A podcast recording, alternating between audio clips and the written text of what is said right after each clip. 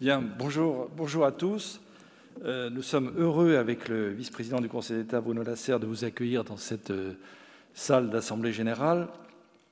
Le Conseil d'État, sous l'égide de la section du rapport et des études et de sa présidente, Martine de Boisdeffre, a décidé en effet d'organiser plusieurs conférences sur le thème des états d'urgence. Donc une première était les états d'urgence, pourquoi faire? La seconde, la deuxième était les états d'urgence, quelles leçons de l'histoire? Et cette troisième euh, table ronde est consacrée euh, au thème suivant, les états d'urgence, comment les pouvoirs publics s'y adaptent-ils? Pourquoi ces conférences? Parce que le, Conseil d'État a considéré que c'était un point extrêmement important qui méritait sans doute l'étude annuelle de, notre institution pour réfléchir à ces questions euh, d'organisation et face euh, aux, crises et aux états d'urgence. Donc il me revient l'honneur de présider cette table ronde concernant l'adaptation des pouvoirs publics aux états d'urgence. Je dirais qu'il y a deux façons d'aborder dans un colloque les états d'urgence et les situations de, crise. La première est extérieure, elle consiste à expliquer comment cela se passe du point de vue de l'organisation et du droit en temps normal et de dire les changements impliqués par les états d'urgence. L'autre façon, c'est de ne pas voir la crise comme un objet extérieur, mais vu de l'intérieur par les acteurs. Pour des raisons diverses, on entend et on lit peu les acteurs. Plus vous êtes éloigné de la crise et de la responsabilité, plus on vous écoute et plus on vous entend. C'est le syndrome des chaînes d'information continue qui fait que le temps des gens soi-disant experts que l'on voit est inversement proportionnel à leur responsabilité. Aujourd'hui, nous avons la chance d'avoir trois acteurs, des vrais, si j'ose dire, et pas des moindres, puisque nous, euh, avons euh, Madame la maire de Paris, Anne Hidalgo, le directeur général de la PHP, Martin Hirsch, et le général Isouré, ancien directeur général de la gendarmerie, sans oublier qu'il est aussi, donc il a aussi une expérience d'élu, puisqu'il est aussi euh, adjoint au maire de Chartres.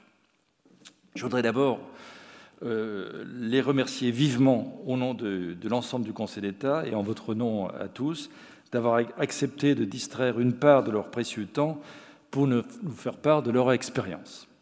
Est-il besoin de dire que chacun des attentats aux crises sanitaires, mais pas uniquement, a vécu et vit, il faut le mettre au présent encore, des situations de, crise aiguë? Ils le vivent comme élément essentiel de ce que constituent dans le langage commun les pouvoirs publics. Si on voulait être plus précis, dans cette salle d'Assemblée générale, on dirait les services publics, à la fois dans leur contenu régalien et aussi dans leur contenu matériel. Pour ma part, je partage avec nos trois intervenants cette vision, je dirais, intérieure des situations de, crise.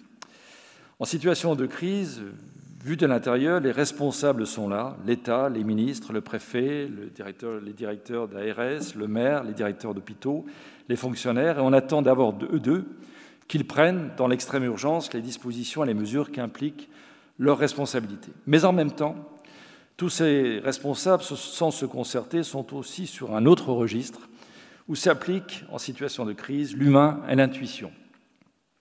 L'intuition vue non pas sous l'aspect de la décision à l'emporte-pièce, mais comme l'utilisation très rapide de toute l'expérience acquise.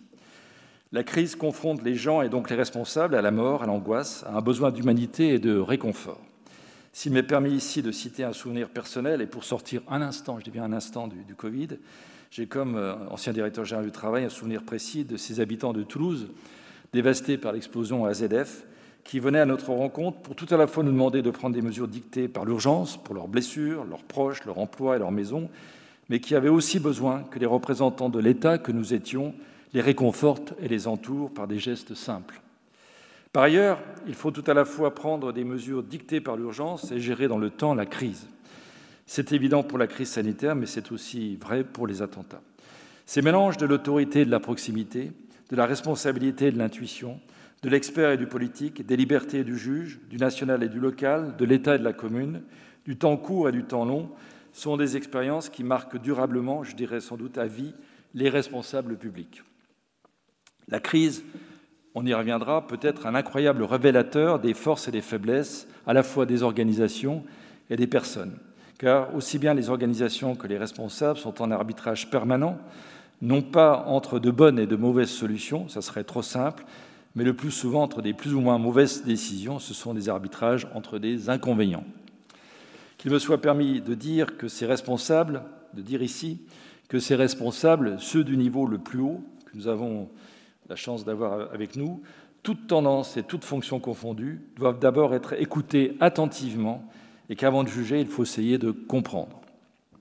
Pour revenir à notre sujet aujourd'hui, il faut notamment les écouter d'un triple point de vue, qui nous disent d'abord de façon simple et concrète comment ils ont adapté dans leur champ de responsabilité les institutions dont ils ont la charge aux états d'urgence. Ensuite, plus largement, qu'ils nous disent si à leurs yeux les expériences récemment acquises par notre pays en matière de crise montrent que par nos organisations et notre droit, nous sommes en capacité de répondre dans le temps long et le temps court à ces situations de crise et d'urgence. Comme la réponse attendue ne peut être binaire, la question devient quelles sont nos marges d'amélioration en matière d'état d'urgence, sans oublier si on a le temps, les comparaisons avec d'autres pays. Enfin, qui nous disent si les enseignements qu'ils ont tirés des situations d'urgence et de crise ne peuvent pas être transposés pour améliorer les organisations des pouvoirs publics par temps calme, si tant est que nos sociétés connaissent encore ces temps calmes. Sur ce dernier point, pour prendre un exemple que je connais bien, je crois pouvoir dire que le Conseil d'État a beaucoup appris du Covid, et non pas simplement pour gérer ce qu'on appelle les procédures de référé, mais aussi, euh, va dire, l'organisation en temps normal.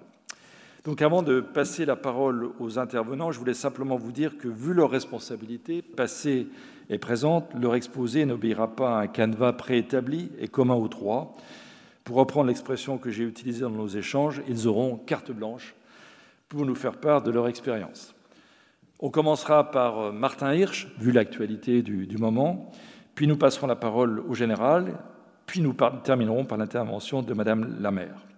Chaque, intervention, chaque intervenant pourra réagir aux propos de l'autre et ensuite, dans le temps qui nous reste, nous passerons la parole à la salle virtuelle pour des questions, pour des questions ce qui me donne l'occasion de saluer ceux nombreux qui nous voient et nous écoutent à travers leur écran. Donc, sans plus tarder, nous allons pouvoir commencer. Monsieur le directeur général, cher Martin, tu as la parole. Merci beaucoup. Merci, euh, monsieur le vice-président. Merci, euh, cher Jean-Denis. Merci, chère Martine, euh, de m'avoir convié dans cette table ronde. Je suis heureux d'être aux côtés de la présidente du conseil de surveillance de l'APHP et donc de parler sous son contrôle. Ce n'est pas une formule de style, c'est.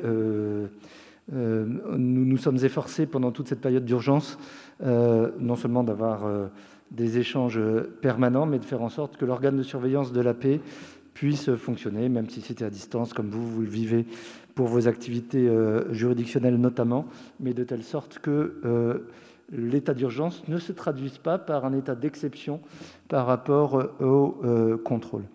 La première conséquence de l'état d'urgence pour moi, c'est que je n'ai pas préparé un texte euh, et donc, je vais livrer euh, quelques idées euh, en, vous priant de m'excuser.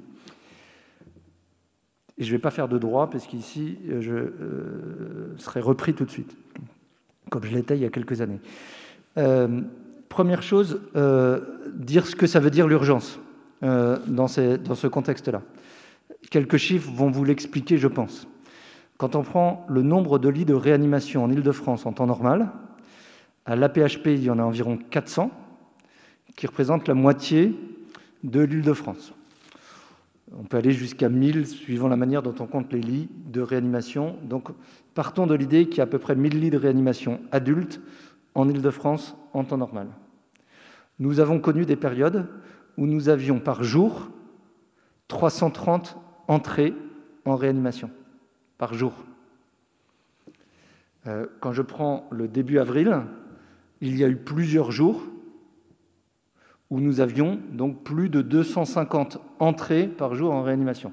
Nous avons bien évidemment augmenté le nombre de lits de réanimation, mais ça veut dire qu'entre la période de euh, début mars 2020 et la période de fin mars, on est passé à des volumes en un temps extrêmement réduit, tout à fait euh, considérables une application immédiate de euh, qu'est-ce qu'on fait dans un état d'urgence qu'on ne ferait pas ailleurs, un bâtiment de soins critiques où il devait y avoir des lits de réanimation, dont l'ouverture était prévue normalement en septembre 2020. Nous avons décidé mi-mars 2020 de l'ouvrir le 8 avril. Le 8 avril, il était ouvert et il avait une capacité de 82 lits de réanimation. C'était à l'hôpital Mont-d'Or en ayant utilisé un certain nombre sans rogner sur la sécurité, en allant beaucoup plus vite, en obtenant des visites de sécurité, incendie, etc., de conformité, qui soient faites dans les quelques jours, quand il faut d'habitude quelques mois pour les réaliser. Deuxième chiffre sur l'urgence, nous avons en deux ou trois semaines eu 5000 personnels contaminés par le Covid. De, le COVID. 5000 personnels. Sur les 100 000 de la paix, mais vous voyez ce que ça veut dire d'avoir 5000 personnels qui sont malades, dont certains iront en réanimation et dont tous seront sortis du service pendant 7 jours à partir du premier symptôme. Euh, donc des circonstances euh, tout à fait particulières. Et troisième chiffre, je n'irai pas beaucoup plus loin sur les chiffres, troisième chiffre, des périodes pendant lesquelles les consommations normales de certains types d'équipements ou de médicaments sont multipliées par 20 ou par 30. Quand on prend qui vont de l'usage des masques à l'usage du curare, multiplié par 20 ou par 30.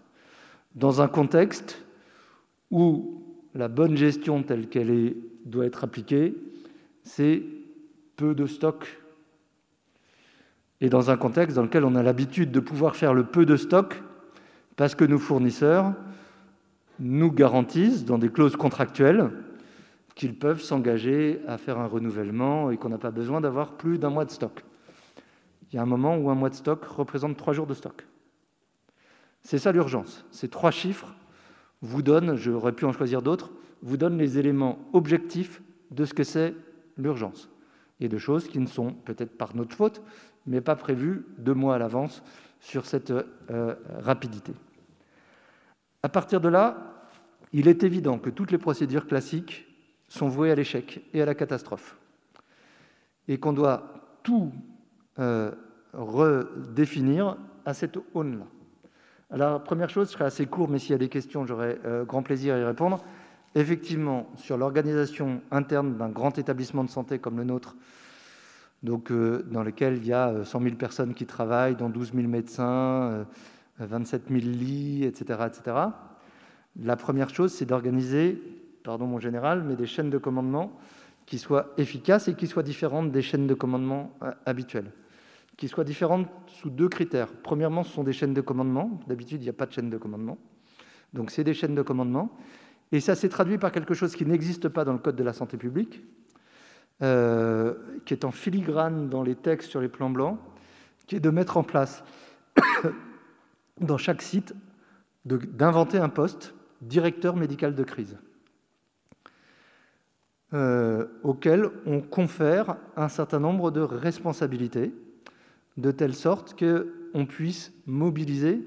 Ça veut dire quoi mobiliser? Ça veut dire quand il faut fermer des blocs opératoires, que ça soit décidé la veille et appliqué le lendemain, quand il faut réorienter des personnels, même type de délai, etc., etc., qui sont des décisions à caractère médical et organisationnel que seul un médecin est légitime à prendre euh, et euh, pour lequel il faut qu'il ait la force de pouvoir la réaliser. Ça, c'est la première chose, une chaîne de commandement. La deuxième chose, c'est d'être capable de faire de la proximité euh, sur l'ensemble de l'établissement. Si vous avez dans les crises une partie des initiés qui savent que la crise est grave, et qui représente 10% des gens qui sont les plus galonnés, mais que vous avez 90% qui subissent et qui ne connaissent l'information que par la télévision ou la radio, la crise est perdue. Donc, euh, euh, ce qu'on organise immédiatement, c'est la capacité de faire en sorte que quasiment, quasiment toute l'information soit partagée par les 100 000 personnes qui travaillent. C'est des messages quotidiens, c'est des canaux d'information particuliers, c'est des cellules de crise très élargies, où il n'y a pas simplement ceux qui sont indispensables à la cellule de crise, mais ceux qui peuvent à la fois faire remonter ce que disent les équipes et pouvoir le faire redescendre. Ça, c'est des éléments majeurs. Je trouve que c'est les deux éléments euh, les plus importants. Et ensuite, quand je prends les points sur lesquels euh, euh, il faut réadapter tout, euh, la première chose qui ne fonctionne pas, mais ça vous le savez, euh, c'est euh, l'orthodoxie financière. si la première préoccupation c'est on va tout faire, mais tout en respectant le budget tel qu'il est prévu, c'est mort. Donc s'en échapper complètement, mais que pour de bonnes raisons, mais s'en échapper complètement. La deuxième chose, c'est qu'effectivement, euh, les règles des marchés, auxquelles on veille très précieusement 365 jours par an hors état d'urgence, et qui deviennent, euh, quand la question, une fois qu'on a pris les 500 000 masques que m'a proposé la ville de Paris par sa maire, et qu'il en manque quelques millions, il faut qu'on soit capable de dire oui ou non à 500 000 masques de Chine, de je ne sais où, etc., etc., dans l'heure. Euh, et c'est vrai pour euh, toute une autre série de produits euh, pour lesquels effectivement les procédures d'urgence sont actionnées et doivent être actionnées et où la question de on a mis en concurrence, etc., ne peuvent plus se poser. Mais là aussi, ça veut dire savoir dire non à un certain nombre de choses. L'état d'exception dans lequel on vit n'est pas l'état de la jungle ou du n'importe quoi. Mais mes différents sujets ne sont pas choisis par hiérarchie. Troisième chose, le respect de toutes les règles sociales habituelles ne vaut plus. On ne peut pas respecter les horaires de travail, on ne peut pas respecter les congés, on ne peut pas respecter les affectations, on ne peut pas respecter les repos. Donc d'emblée, on entre dans un régime d'exception, euh, où euh, le volume horaire euh, hebdomadaire explose, le nombre de jours de congés diminue, etc. C'est ce qu'on a mis en place. Ça, on le met en place euh, par négociation. Alors, négociation un peu rapide, un peu orientée, un peu sous pression, mais on ne passe pas du jour au lendemain à toute une série de règles qui ont été établies au fil des ans et des articles et des négociations, à un moment où unilatéralement on euh, s'affranchit de l'ensemble de ces normes sociales. Et donc on met en place euh, je parlais du conseil de surveillance, on met du dialogue avec les organisations syndicales plusieurs fois par semaine, on fait la transparence sur l'information, on ne va pas au-delà d'un certain nombre de limites qu'on discute euh, parce que euh, la nécessité de pouvoir reprendre des forces, etc., est portée par les représentants du personnel, mais on le met en place dans des conditions qui n'ont plus rien à voir avec ce qui est écrit dans les codes. Donc, dérogation complète, mais un certain nombre de garanties cependant. L'autre élément sur lequel on tombe va être les différentes normes de euh, qualité et de sécurité. Là, c'est un point majeur sur lequel l'erreur est de penser qu'en état d'urgence, on peut s'en affranchir complètement.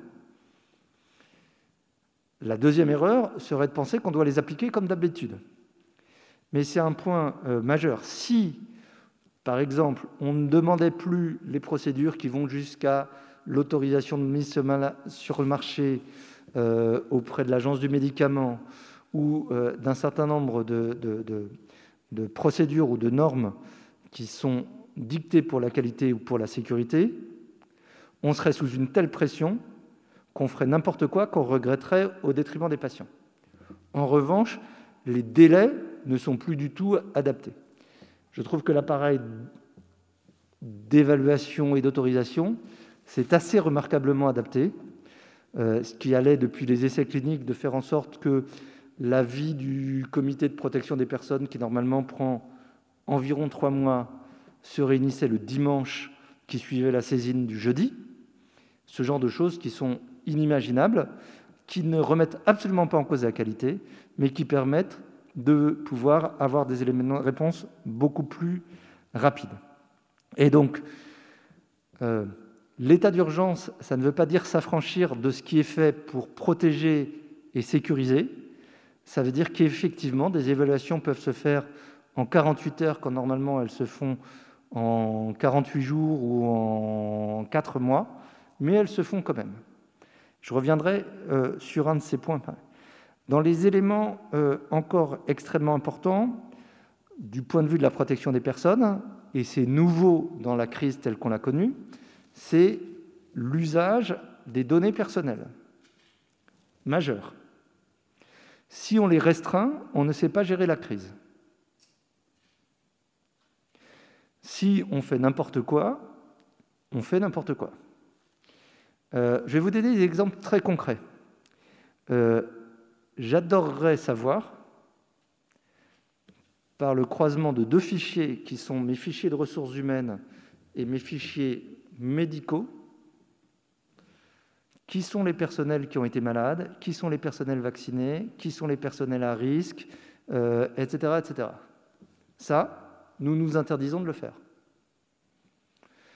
Et je pense même qu'on aurait pu avoir la dérogation pour pouvoir le faire si on le justifiait astucieusement. Mais on s'est fixé collectivement un stop là-dessus. On s'est privé de cette information. En revanche, on a eu besoin, effectivement, dans des délais extrêmement brefs, de pouvoir euh, bousculer un certain nombre d'usages des données, toujours dans des conditions dans lesquelles on ne le décide pas seul, dans lesquelles on sollicite l'autorisation et dans lesquelles on le fait dans des conditions qui restent encadrées. Et là aussi, je trouve que le dialogue, notamment avec la CNIL, a été euh, euh, tout à fait dans une prise de conscience de ce que les justifications qu'on pouvait amener étaient des justifications légitimes, que lorsque on prenait un usage dérogatoire pour un temps bref, on pouvait être entendu.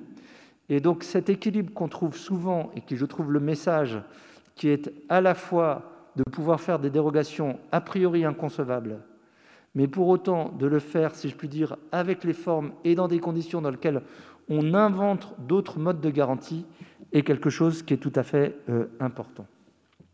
Deux autres choses. Euh, euh, l'état d'urgence dans des crises comme cela, et la maire de Paris en sait quelque chose, justifie qu'on soit capable d'adapter aux différents territoires. Et que donc souvent les questions qui ne sont pas vues dans le droit classique et pas toujours prévues dans euh, les textes sur l'état d'urgence, que l'on puisse adapter à l'échelle d'un territoire ou d'un mini-territoire sont des choses qui sont absolument majeures. Sinon, on ne sait pas gérer la crise. Et euh, euh, voilà quels, sont les éléments. Là-dedans, je terminerai par trois remarques générales. Euh, bien gérer l'urgence, c'est se préparer à l'urgence. si euh, euh, donc on peut faire un certain nombre de choses quand on n'est pas préparé dans l'urgence, et il y a certaines choses sur lesquelles on n'était pas préparé. Il y a certaines choses sur lesquelles on n'était pas préparé et auxquelles on ne pouvait pas se préparer. Il y en a d'autres auxquelles on aurait pu se préparer. Euh, je pense à deux ou trois choses. L'une qui me paraît très très importante, qui me paraît euh, dans ces périodes-là, on a besoin de pouvoir mobiliser un certain nombre de personnes qui ne sont pas mobilisées habituellement. Au printemps, ça nous a sauvé la vie, ou ça a sauvé la vie des patients, pardon. Ça a sauvé la vie des patients de pouvoir aller puiser dans des réserves sanitaires, dans euh, des réserves extraterritoriales, euh, etc. On l'a fait dans de très mauvaises conditions.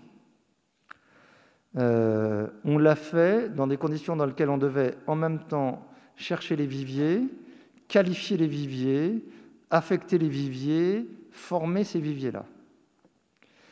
Je pense que pour moi, c'est un des enseignements principaux. Je trouve que l'on pourrait, euh, et, ceci peut s'adapter à d'autres domaines, mais là-dedans, euh, on saurait qu'on est soumis à un certain nombre de crises régulièrement de différentes formes et de considérer que, euh, euh, en situation normale, on peut faire peut-être d'autres obligations sur les professionnels.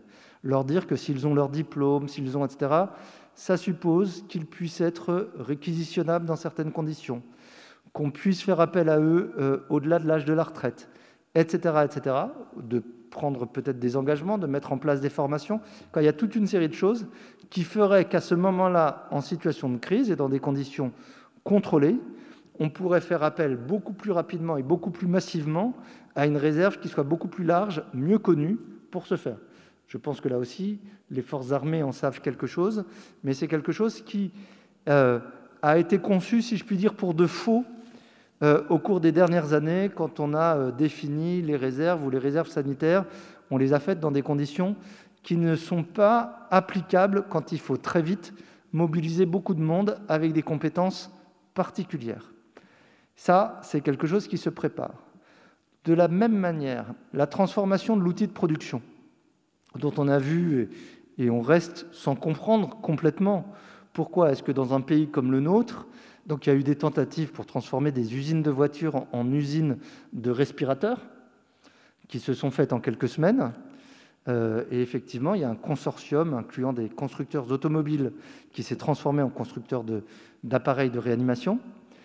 Mais a priori, on devrait pouvoir prévoir, au-delà de l'approche classique qui prévoit de garder des stocks, qu'on doit pouvoir reconvertir des appareils de production ou imposer la, conversion d'appareils de production pour des choses assez simples qui vont euh, depuis la blouse de protection.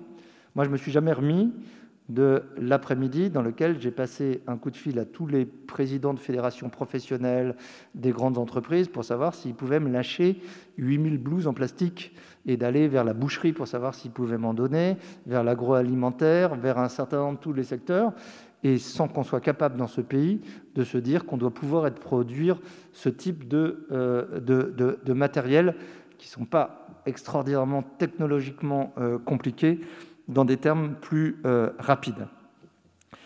donc, moi, deux, deux, messages pour conclure. Premier message, l'état d'urgence et la possibilité de déroger à à peu près tout est indispensable pour que ça fonctionne. Mais la condition, c'est qu'effectivement, on réinvente rapidement d'autres types de garanties, parmi lesquelles la collégialité est un élément majeur.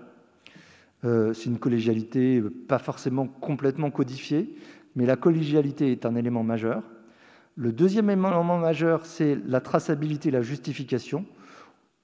J'ai dit à mes troupes, vous avez le droit de déroger à tout, mais je dois savoir, et à l'extérieur, on doit savoir en vertu de quoi vous avez dérogé, pour quel, quel but, de quelle manière euh, et avec quelles limites? À ce moment-là, tout vous est autorisé. Mais qu'on puisse, le lendemain, si on a mal fait, ou six mois après, quand on est contrôlé, pouvoir expliquer pourquoi est-ce qu'on a dû déroger, dans quel objectif, dans quelle manière et avec quelle autre garantie. Et troisième message, l'urgence se prépare. Ça ne veut pas dire qu'on peut tout prévoir, mais on sait désormais quels sont un certain nombre d'éléments en termes de ressources humaines, en termes de, logistique, en termes de capacité de production, qui sont des éléments sur lesquels on peut l'avoir préparé. Donc la loi de préparation de l'état d'urgence, si je puis dire, me semble aussi importante que la loi de l'état d'urgence une fois qu'on est dedans.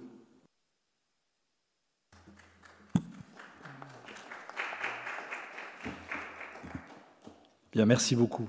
Hein, c'est la responsabilité en action, je dirais. Que, donc, euh, euh, et, c'est du très très concret. Alors, je pense qu'il y a sans doute beaucoup de, questions qui, se posent. Peut-être que le mieux, c'est d'avoir dans un premier temps une sorte de vision euh, globale de, l'ensemble des, intervenants, et ensuite à la fois les gens qui sont ici et puis surtout les gens qui sont dans la salle, ce que j'appelle la salle virtuelle, pourront poser des, questions. Alors.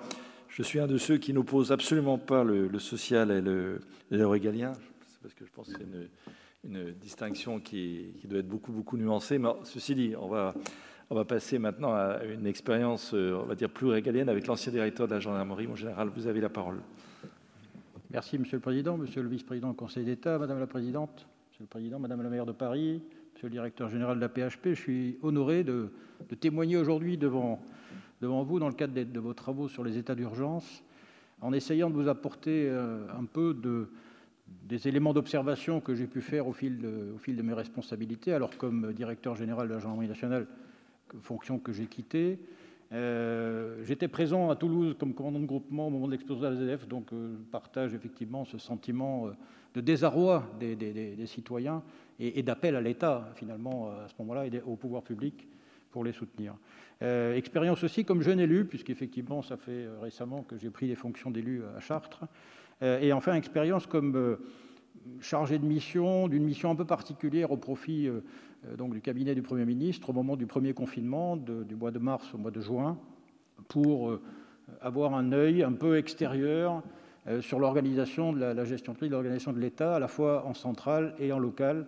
et ça me permet effectivement, en tout cas, ça m'a permis euh, avec une carte blanche totale, pour reprendre vos propos, Monsieur le Président, euh, de, voir un petit peu comment les choses fonctionnaient et d'appréhender euh, d'abord la difficulté, ça on n'en doute pas, mais surtout l'extrême investissement de l'ensemble des acteurs pour essayer d'apporter des solutions à un problème qui, effectivement, est en train de, durer.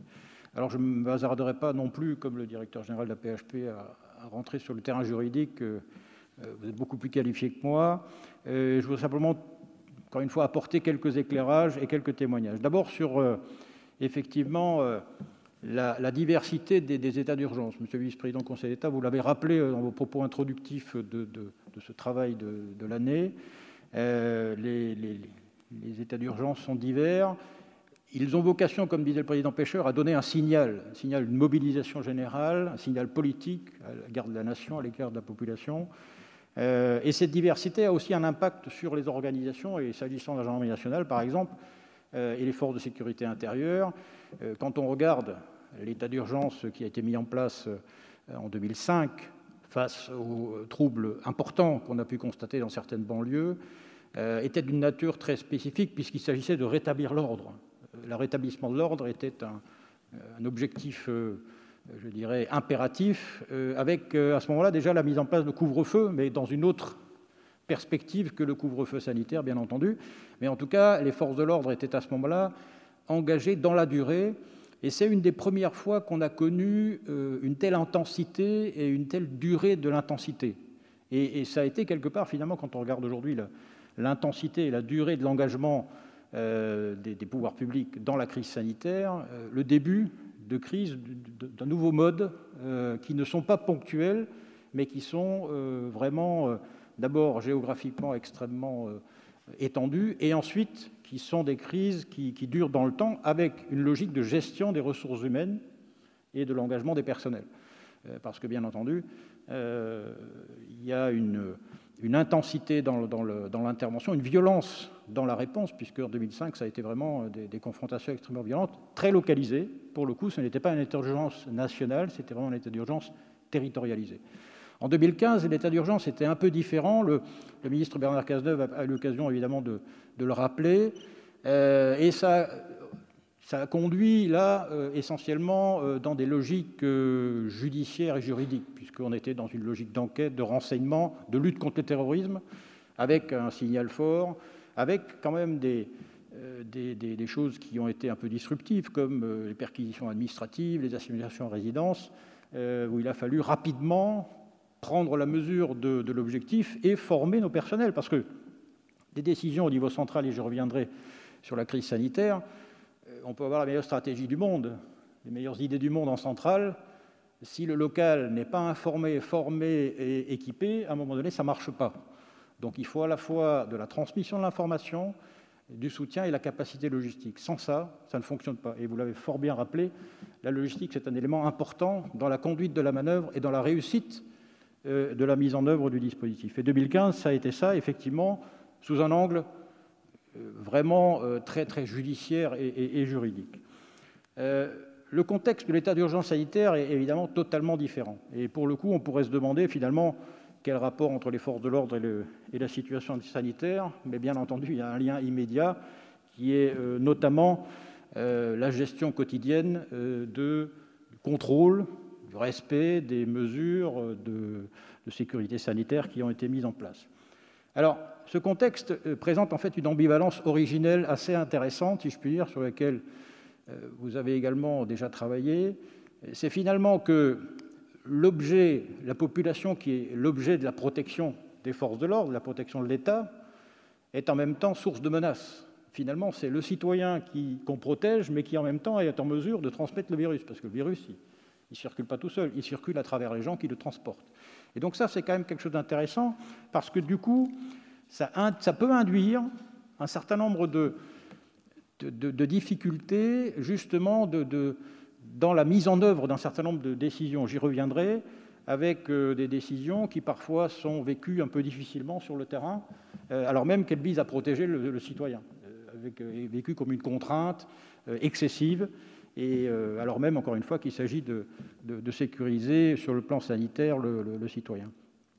Alors, sur l'organisation de, l'État, des pouvoirs publics euh, dans l'état d'urgence sanitaire, moi, ce que j'ai pu constater, euh, encore une fois, de manière très, très modeste et pas exhaustive, bien entendu, c'est d'abord que l'organisation centrale des pouvoirs publics a été prise sous une vague qui a fait que, en réalité, ce qui était préparé, parce qu'il y a des plans pandémie qui existent, qui existaient, qui ont été travaillés par le secrétaire général de la Défense et de la Sécurité nationale, euh, qui prévoyaient un certain nombre de dispositions.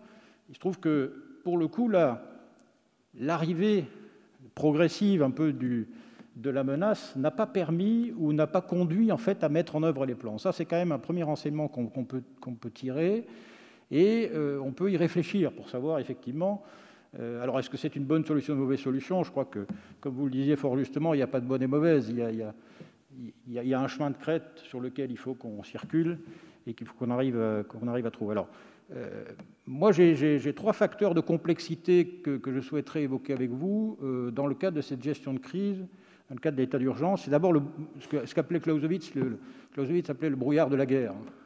Là, donc, on est dans une guerre sanitaire qui a été déclarée par le président de la République. Mais euh, depuis le début, c'est vrai qu'on n'a aucune certitude dans aucun domaine. Et ça, c'est quand même quelque chose qui est assez perturbant quand on gère une crise, euh, parce que les décisions qu'on a prises peuvent être contredites sur leur opportunité dès le lendemain. et évidemment, tout ça, ça conduit à un travail nécessairement collectif. collectif, mais euh, avec une ambiguïté aussi sur le rôle euh, de l'expertise scientifique, l'expertise médicale. La question est, dans ce domaine-là, jusqu'où le décideur a une compétence liée par rapport à la vie scientifique En tout cas, c'est la question que je me pose. Lorsque, euh, au début de, la crise, donc mars-avril 2020, les scientifiques expliquent ce qu'il faut faire, ce qu'il faudrait faire la question que je me posais moi, c'est quelle est la marge de manœuvre de l'autorité politique? En fait, il n'en a pas en réalité. Il est obligé de les suivre, parce que s'il ne les suit pas, il sera immédiatement accusé par l'aspect médiatique, parce que là, on a aussi cet, aspect qui, qui, je dirais, euh, amplifie un petit peu, euh, dramatise la situation, et on dira, bah oui, mais il a un conseil scientifique, il ne le suit pas. Donc finalement, euh, là aussi, je pense que c'est intéressant de, regarder dans le processus décisionnel quels sont les indicateurs, les déterminants de la décision. Or là, les déterminants de la décision, ils sont quand même majoritairement, virgule, voire exclusivement sanitaires. Bon, c'est un constat. Euh, encore une fois, euh, on le comprend parce que le principe de précaution, et, vous évoquiez effectivement ce, souci de toujours justifier les choses. Le principe de précaution est quand même un principe euh, élémentaire. Euh, et euh, on a bien vu que, alors même que la crise n'est pas terminée aujourd'hui, nous avons une enquête qui est conduite, des plaintes qui sont déposées, des responsables qui sont encore en fonction, qui sont donc eux-mêmes mis, mis, en cause. Enfin, on imagine dans la tête d'un responsable de gestion de crise, qui normalement devrait être quand même délivré d'un certain nombre de, sujets, euh, cette pression énorme qui pèse sur ses épaules et qui, en plus, encore une fois, de l'incertitude scientifique permanente, euh, en rajoute, si je puis dire, une couche, pardonnez-moi l'expression. Donc ça, c'est quand même le, finalement le premier facteur de complexité, c'est ce brouillard permanent, tous azimuts, aucune certitude dans aucun domaine. Euh, le deuxième facteur de complexité, ça a l'air de rien, mais c'est, pense, alors le confinement et la quasi-généralisation du travail à distance. Le confinement, c'est quand même en mars 2020, première fois qu'on confinait un pays entier en France, enfin, notamment à l'étranger, euh, ils, avaient, nous avaient précédés, certains pays nous avaient précédés, mais et la, la quasi-généralisation du travail à distance a touché évidemment l'ensemble de l'outil économique, mais aussi les administrations. Ce qui a conduit à une capacité de réponse, de traitement administratif et effectivement une capacité d'efficacité des pouvoirs publics, me semble-t-il, un peu dégradé. Parce que dans un premier temps, les gens n'étaient pas habitués de travailler chez eux. D'abord, ils n'avaient pas forcément de matériel. Donc lorsqu'il s'est d'avoir une continuité d'action, une continuité d'activité, euh, le plan de continuité d'activité ne suffit pas. Il faut les moyens et il faut effectivement les processus de, fonctionnement. Et donc pour moi, c'est un, deuxième facteur de, complexité dans ce, dans ce dispositif. S'agissant, là, pour le coup, en redescendant de, niveau sur pour les forces de l'ordre, le confinement a été aussi, malheureusement, euh, l'occasion d'un certain nombre de, euh, de violences intrafamiliales qui ont augmenté. Donc on a aussi une partie finalement de la société, une partie de la délinquance qui a augmenté, euh, alors même que la délinquance classique de voie publique diminuait. Donc on a, là aussi un impact finalement sociétal qu'il faut prendre en compte. on a aussi, et heureusement, une adaptation du dispositif des administrations. Je parle du travail à distance, ça a concerné la totalité des administrations, les forces de l'ordre y compris, avec l'aménagement de dispositifs de prise de plainte à distance. Donc là, on est quand même dans des choses positives. Donc finalement, cette crise a, révélé des choses euh, excellentes, des choses moins bonnes, mais en tout cas, il est intéressant de s'y repencher à chaque fois pour essayer d'en tirer justement les, euh, enseignements les plus intéressants. Le troisième facteur de complexité, c'est euh, la gestion multisite de la crise.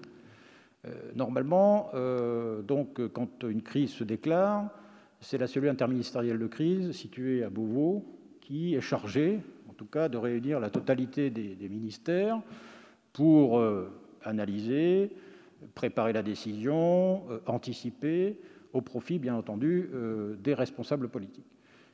ça n'a pas été le cas, puisque la CIC n'a été activée que le 16 mars 2020, alors que effectivement, un certain nombre d'indicateurs euh, de, menaces sanitaires étaient déjà présents. Et euh, on a conservé, euh, jusqu'à aujourd'hui d'ailleurs, l'ensemble des centres de crise ou les cellules de crise existants dans les différents ministères et dans les différentes administrations. Alors, moi, j'explique ça par finalement le, syndrome de la grenouille qu'on plonge dans un. Pardonnez-moi l'image, mais qu'on plonge dans, la, dans, la, casserole. On le plonge dans la casserole avec l'eau froide, elle va rester. On chauffe l'eau, en fait, la grenouille ne s'aperçoit pas que c'est un danger, elle va y rester jusqu'à ce qu'elle soit ébrouillantée et elle décède. Alors que si on la met directement dans l'eau chaude, hop, elle s'en va. Qu'est-ce qui s'est passé pour la partie pandémique? C'est que finalement, on est monté en puissance tranquillement, si je puis dire. On, apprend que du côté de la Chine, il y a un, un problème, fin 2019. On rapatrie des Français de Wuhan début 2020 organisée, donc opération organisée magistralement par le ministère des Affaires étrangères, un centre de crise, qui a été mis en place à cette occasion-là. Puis le risque pandémique euh, prend de l'ampleur et on met en place donc le centre euh, de euh, crise de la santé à côté du Corus, donc le centre opérationnel classique du ministère de la Santé. Et on a ensuite les armées qui ont leur centre, le ministère des Transports, enfin on, a une multitude de, cellules de centres de décision, de suivi, et on y rajoute donc le, 17 mars la cellule interministérielle de crise. Et donc ce facteur de complexité, il est simple. Quand vous avez plusieurs acteurs et plusieurs centres de décision et qu'il n'y a pas de, formalisation d'une chaîne décisionnelle euh, précise, euh, vous avez un problème de partage d'informations. Alors soit c'est de la redondance et de la saturation, soit c'est du manque d'informations. Et euh, très clairement, on a pu constater effectivement que ce dispositif de partage d'informations était perfectible. Et d'ailleurs, ça a conduit le cabinet du Premier ministre euh, à gérer la synthèse du tout.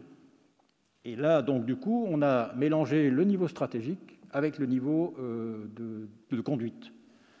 Et évidemment, encore une fois, moi, je suis admiratif du travail qui a été effectué par les hauts fonctionnaires qui étaient en charge de ces missions mais bien entendu, on a eu une centralisation importante, excessive peut-être, certainement, euh, de la décision euh, en faisant traiter au niveau central euh, des, sujets qui devaient être normalement du ressort du niveau local, préfet qui théoriquement était en charge. Donc on a eu cette espèce de, de centralisation importante qui a aussi dévitalisé le niveau local. Parce que quand le centre s'occupe du tout, le local, il lui renvoie le tout. Euh, et donc, évidemment, il ne va pas prendre des initiatives euh, localement. D'ailleurs, un certain nombre de, préfets ont pris des initiatives qui ont été rapidement contrebalancées et à qui on a dit bah, attendez, attendez donc les directives, il va vous expliquer comment faire. Euh, donc là, on a, aussi ce sujet de la relation entre le, national et le local. À titre personnel, autant je pense qu'il peut y avoir une intelligence de conception en centrale, autant l'intelligence de situation est locale. Et je crois qu'il faut vraiment, euh, en tout cas, euh, en tirer cet enseignement-là de, cette, euh, de, cette crise, qui encore une fois n'est pas terminé, mais sur laquelle on peut, déjà commencer à travailler. On a ensuite un autre facteur de complexité, c'est l'asymétrie entre les chaînes, alors non pas de commandement encore que, les chaînes de commandement du ministère de la Santé et du ministère de l'Intérieur. Le ministère de la Santé, il a un centre de gravité opérationnel euh, qui est au niveau régional. C'est les directeurs généraux des agences régionales de santé euh, qui sont à la manœuvre, et les directeurs départementaux des ARS étant, je dirais, n'ayant pas forcément les initiatives, la capacité de gérer ou l'autonomie de fonctionnement et de décision. Donc le centre de gravité de la chaîne santé, il est plutôt régional. Là où le centre de gravité du ministère de l'Intérieur et de l'État en général, c'est le préfet de département. Lorsqu'un élu a un sujet à évoquer avec l'État, il voit le préfet de département. C'est le préfet de département qui représente l'ensemble des départements ministériels. D'ailleurs, dans le plan pandémie qui était euh, prévu, euh, c'était donc le préfet qui était chef de file et le système de santé devait s'intégrer dans ce système préfectoral. Ça n'a pas été mis en place et, et ça a pu, ici ou là, euh, créer quelques petites difficultés. Et encore une fois, cette asymétrie du, du, centre de gravité euh, mérite aussi d'être expertisée pour que justement euh, on puisse, dans l'avenir, bien préciser les rôles de chacun, puisque là, l'enjeu, c'est à la fois la déclinaison opérationnelle des décisions qui sont prises en centrale, mais aussi le contact, le partenariat, la coopération avec les élus locaux. Ça aussi, c'est un sujet. Alors, en, tant que, jeune élu local, je ne vais pas m'élever au-dessus de ma condition, mais manifestement, là aussi, les choses étaient et sont perfectibles. À un moment donné, euh, il y a des décisions qu'on comprend bien euh, centralisées, mais il y a surtout euh, la déclinaison locale qui doit se faire avec les acteurs locaux. Or, quels sont les acteurs locaux qui connaissent le mieux le territoire, qui connaissent le mieux la population? C'est les collectivités locales et les élus concernés. Et je crois que là, il y a une vraie euh, euh, piste de, progrès commun, parce que face à une pandémie, à une menace collective, euh, c'est le collectif qui va l'emporter. on ne peut pas travailler en silo face à une menace globale, et il faut effectivement que chacun soit à sa place, mais dans l'équipe. L'équipe, c'est celle qui avance. on le voit aujourd'hui, on l'a vu effectivement au début de la, pandémie. et il est important de garder justement ce lien entre l'État euh, euh, et, les collectivités locales et, les élus. Euh, s'agissant maintenant des, forces de l'ordre, pour descendre encore plus dans la, granularité, les forces de l'ordre sont placées dans une position, comme je le disais, assez ambivalente, à la fois protégées, contrôlées, voire réprimées. là aussi, on a vu au fil de l'eau un certain nombre d'actions qui ont été conduites par les forces de l'ordre, dans le domaine répressif, qui a été très mis en avant, euh, qui a pu susciter de la part du citoyen et de la part, encore une fois, de, ceux qui subissent la contrainte, parfois des interrogations. Alors c'est lié au discernement, euh, la mise en œuvre évidemment des, décisions, mais euh, je, le disais en, en, dehors de la réunion, lorsque effectivement dans le milieu rural, on explique à un agriculteur qu'il n'a pas le droit de sortir de chez lui, sauf pour aller travailler, bien entendu, mais alors que le premier voisin est à 4 km, à un moment donné, il a du mal à comprendre. Mais c'est normal. Le texte, il est fait pour le milieu urbain. Donc là, il y a quand même un sujet. Alors, il n'y a pas de solution idéale, puisqu'effectivement, euh, l'application différenciée, ça repose sur l'intelligence locale, mais je crois là aussi fortement que l'intelligence locale, elle, doit être confiée aux acteurs locaux, et les élus, là aussi, en font partie. On peut aussi constater que, dans le cas de l'état d'urgence sanitaire, finalement, les forces de l'ordre sont vues de plus en plus comme des forces répressives. Euh, et je mets ça en relation avec les violences qui sont exercées. Il n'y a peut-être pas de lien, mais quand même, aujourd'hui, le citoyen, euh, lorsqu'il voit un gendarme, bon, la peur du gendarme, c'est le début de la sagesse, disait quelqu'un, je ne suis pas tout à fait sûr, mais en tout cas, aujourd'hui, il y a une anxiété. Est-ce que j'ai mon masque? Est-ce que j'ai mon attestation? Ainsi de suite. Dans la durée, je pense qu'il y a un sujet. Ce n'est pas forcément bon. Les forces de l'ordre, elles sont là pour protéger. Elles sont là au service de leurs concitoyens. Si on les cantonne dans un rôle de répression, à un moment donné, on crée les conditions d'une confrontation. c'est un avis purement personnel, mais en tout cas, je l'ai aussi vécu quelque part de l'intérieur, et je discute beaucoup avec évidemment les, à la fois les gendarmes et les policiers, qui très sincèrement parfois vivent très mal ces contrôles qu'on leur demande de faire, euh, parfois de manière extrêmement tatillonne. Mais bon, après, la règle, c'est la règle. 18 heures, c'est 18 heures. Mais bon, peut-être qu'un peu de discernement, un peu de souplesse ne nuirait pas euh, à la manœuvre. C'est un point de vue purement personnel que je me permets de, soumettre à, la réflexion de, tout le monde. Euh, voilà un petit peu les, différents éléments que, que, je souhaitais évoquer avec vous. sur la partie organisation, encore une fois, des pouvoirs publics, sur euh, la déclinaison euh, territoriale. Et je ne voudrais pas donner l'impression qu'il euh, n'y ait que du négatif dans, l'appréciation des choses. Il y a aussi, et je l'ai constaté, vraiment, d'abord, dans l'appareil d'État, des gens exceptionnels à tous les niveaux.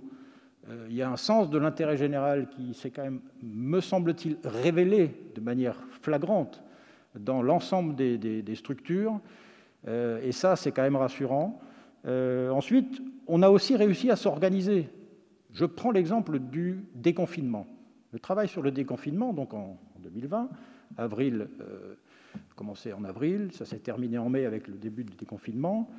La mise en place d'un groupe, j'appellerais ça, pardon pour le vocabulaire militaire, un groupe commando, sous l'autorité de, Jean Castex, que j'ai eu l'occasion, encore une fois, de, voir vivre, enfin de, voir de l'intérieur participer un peu aux réflexions, au travail. Euh, ça montre que quand on met en place une structure, euh, on appelle ça dans, la société civile le management par projet, en fait, on met en place une équipe pluridisciplinaire, interministérielle, avec le sens de la mission. En fait, en un mois, a été mis en place un plan de déconfinement remarquable. Après, il y a toujours ceux qui expliquent qu'on aurait pu faire ceci, cela. Oui, n'empêche qu'à un moment donné, il fallait prendre une décision. À un moment donné, il fallait avancer. Et quand on est dans une situation de, déconfinement, confinement, il faut penser au déconfinement. Et je rejoins le, sujet de l'anticipation. C'est un vrai sujet sur lequel l'État doit aussi pouvoir s'interroger.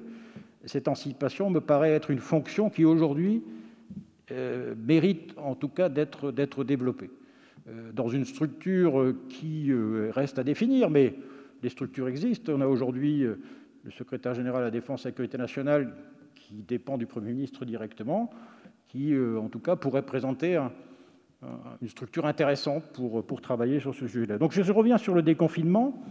Ce travail a été euh, fait de manière euh, remarquable dans son, dans sa, dans son délai, avec, je crois qu'on atteint une centaine de réunions interministérielles, les fameuses RIM, donc avec un travail acharné, bon, qui en temps normal, dans le fonctionnement normal de l'administration, je pense, aurait mis quelques mois. Là, en un mois, on a proposé quelque chose. Et je pense que, puisque le prochain thème de, votre travail, c'est la sortie de l'état d'urgence, ça pourrait être l'occasion de s'inspirer justement de, ce travail qui a été fait, euh, encore une fois, de manière assez euh, remarquablement rapide et, efficace. Et encore une fois, se préoccuper de la planification et l'anticipation. Voilà quelques, quelques éléments que je souhaitais partager avec vous euh, avant tout à l'heure de passer aux échanges.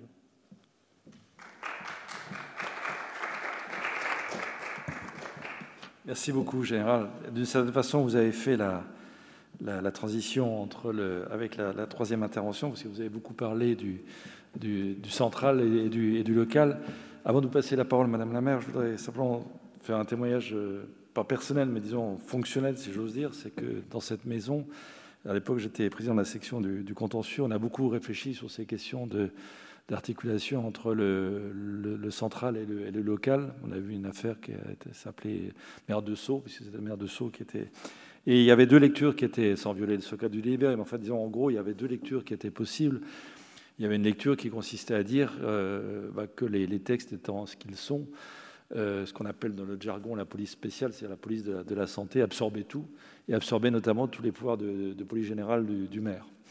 Euh, si on avait poussé, et d'une certaine façon, si on avait poussé trop, très loin la, lecture littérale des textes, on allait à cette, à cette solution. Finalement, ce n'est pas la solution qui a, été, qui a été retenue par le Conseil d'État, par la section du contentieux. Ça a été une solution qui, d'une certaine façon, euh, organise euh, l'articulation entre les pouvoirs de police spéciale et puis les, pouvoirs de, police générale du maire. Ceci au nom finalement d'une certaine idée de ce qu'était un maire. je rejoins ce que, vient de dire le, général, c'était que, voilà, peut-être que les textes disaient telle et telle chose, mais quand même, le maire, c'était, on avait cette vision positive du, maire et de sa capacité justement à gérer la, proximité. Donc, Madame la maire, nous sommes doublement heureux de, vous entendre dans votre qualité. Du pas, pardon, merci.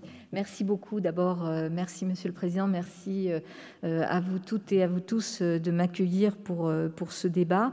Et je veux remercier bien sûr Martin Hirsch et Général, ce que vous venez de dire l'un comme l'autre. Évidemment que je partage vraiment grandement vos, à partir d'une expérience un peu différente, celle de maire de Paris, mais présidente de la PHP aussi. Euh, mais je partage beaucoup des, constats et des questionnements que vous avez euh, posés. Alors c'est vrai que euh, en tant que maire de Paris, je n'en étais pas à ma première gestion de crise lorsque la crise du Covid est, arrivée, puisque dans mon premier mandat, dès 2015, j'ai eu avec toute mon équipe hein, et bien sûr avec les Parisiennes et les Parisiens à faire face à différentes crises, les attentats évidemment, ceux de janvier puis ceux du 13 novembre, avec là aussi un état d'urgence euh, mis en place, euh, mais aussi des crises d'une autre nature, des crises climatiques. Hum, voilà, deux crues de la Seine absolument euh, impressionnantes, une en, 2016 notamment, où la Seine était montée quasiment à 6 mètres 20, je crois, de mémoire. Et puis d'autres crises aussi climatiques, comme par exemple les canicules, deux canicules alors certes de plus courte durée, mais 2016 euh, et 2019. Et puis une autre crise aussi qui a été euh, euh, l'incendie de Notre-Dame, alors qui était bien sûr pendant une nuit terrible, celle du 15 avril, mais qui, à la suite de l'incendie, a révélé une crise sanitaire liée notamment au plomb. Et donc, et ensuite des situations de crise comme euh, les samedis euh, successifs pendant lesquels les manifestations de Gilets jaunes ont donné lieu à des affrontements importants. Ce qui fait qu'en fait, pendant mon premier mandat de maire, je disais avec mes collègues, nous prenons racine dans la cellule de crise parce que nous avions activé la salle de crise et nous n'en sortions pas nous n'en sortions pas euh, parce que nous étions euh, euh, sans cesse ramenés à gérer ces situations exceptionnelles. J'ai donc passé plus de temps en cellule de crise de la mairie de Paris que tous mes prédécesseurs réunis. Et, donc ça, nous a sans doute bien sûr donné, et ça m'a donné une expérience et une analyse Peut-être un, premier mot avant de venir à la crise sanitaire. Toutes les crises ne sont pas du tout de même nature et ne supposent pas les mêmes outils, ni même les mêmes formes de commandement. Ce que vient de dire le général est très juste. Euh, une crise comme celle des attentats, elle suppose qu'il y ait une gestion du secret évidemment, puisqu'il y a des enquêtes, puisqu'il va falloir démanteler des filières, il va falloir prévenir euh, les attentats euh, euh, qui peuvent être également perpétrés après un premier attentat. Et dans ce type de gestion de crise, il y a besoin bien sûr de secret et que les autorités qui ont en charge d'abord la gestion des enquêtes puissent le faire dans la préservation de ce secret et que les équipes, les acteurs, les partenaires, et euh, la ville de Paris était à ce moment-là évidemment un partenaire euh, essentiel, puissent être informés à l'endroit où elles devaient l'être pour pouvoir travailler avec la population. Et avec la population, ça veut dire quoi? Ça veut dire l'accompagnement des victimes, l'accompagnement des blessés, l'accompagnement des familles et euh, aussi euh, établir ou rétablir un lien de confiance que toute crise entame et abîme. Une crise sanitaire, c'est différent. Une crise sanitaire, euh, l'expérience que je tire aujourd'hui, euh, notamment de, la crise du plomb, nettement plus, voilà, plus contenue dans le temps et, et dans même l'espace territorial, mais cette crise du Covid, c'est qu'il faut beaucoup d'informations.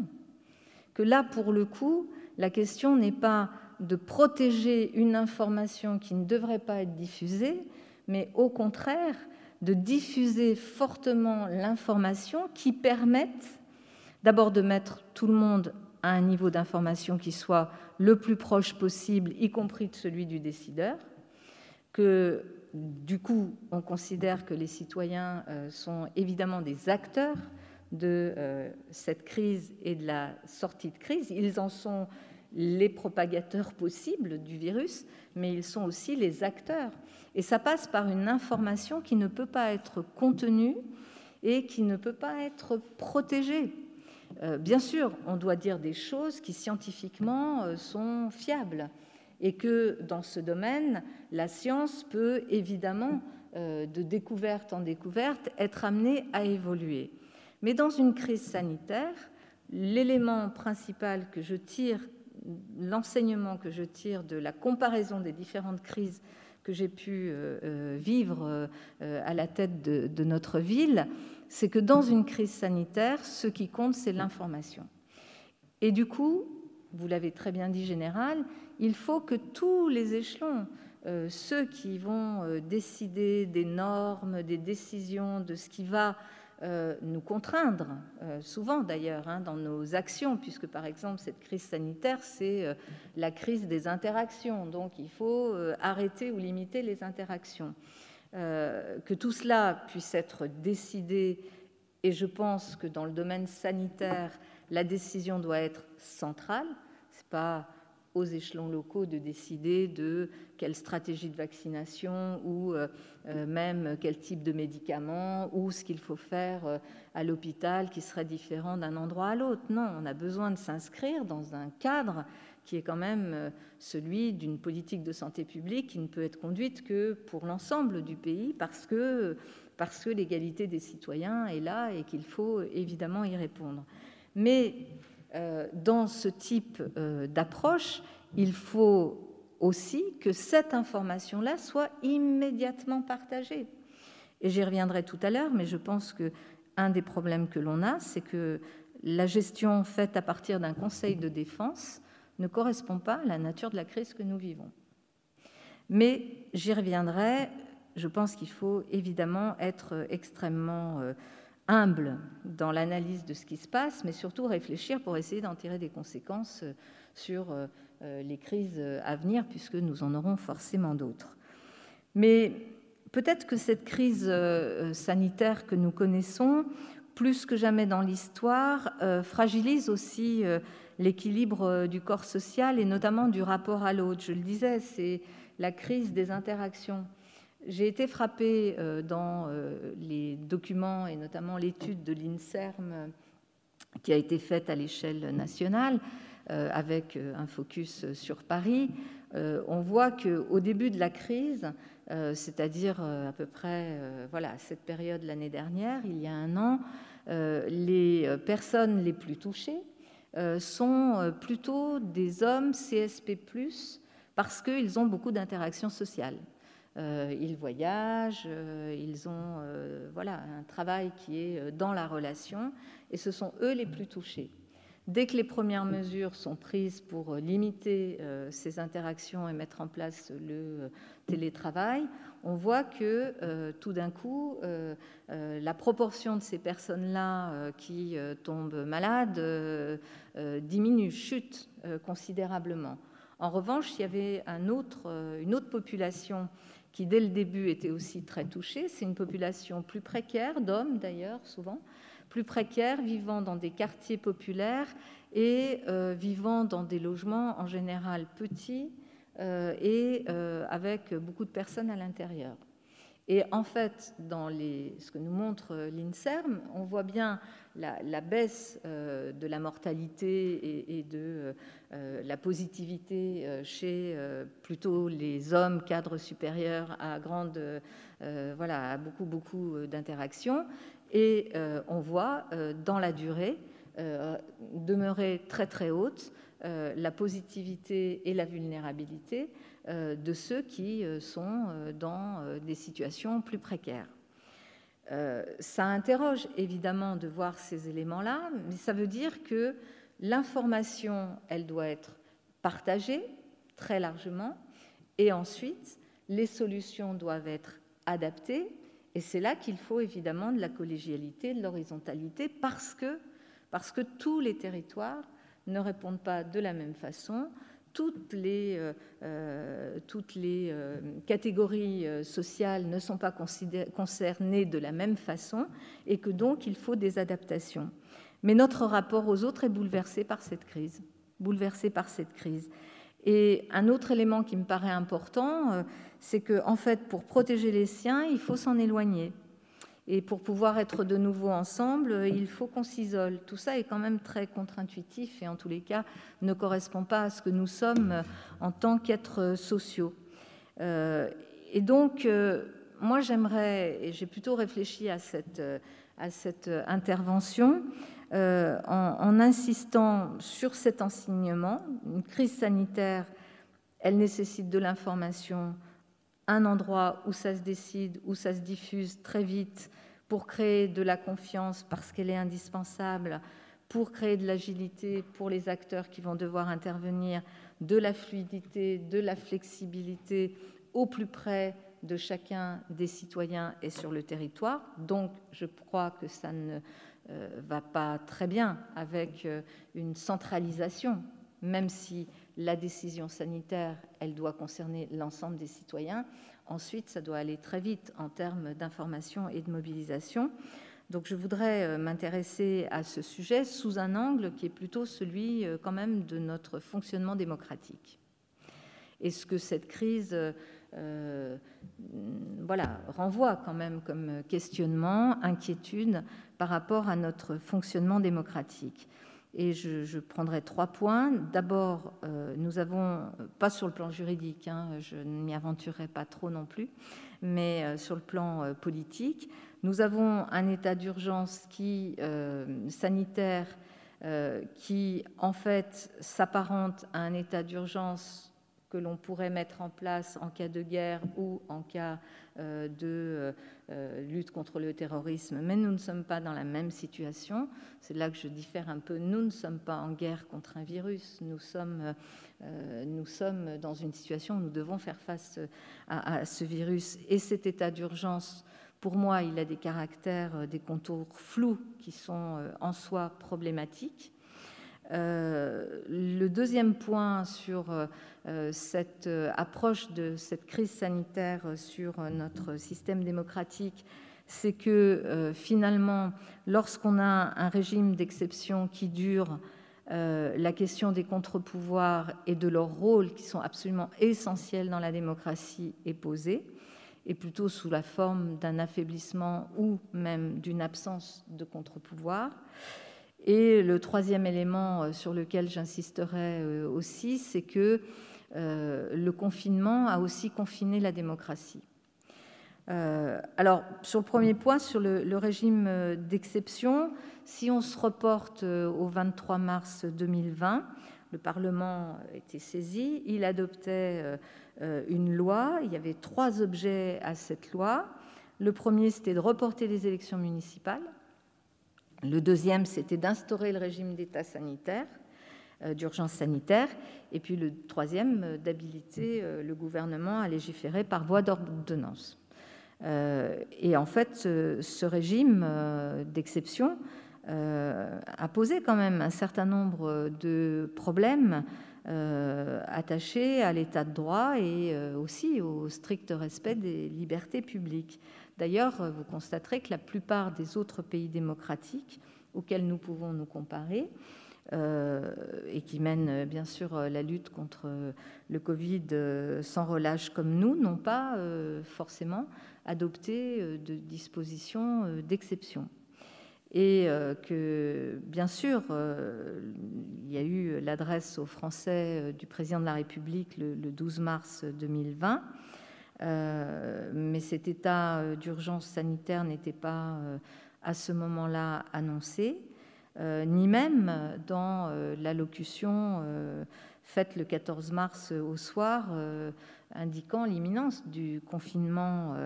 Et, on insistait quand même encore le 14 mars sur, le président insistait sur la nécessité pour les Françaises et les Français de se rendre dans les bureaux de vote.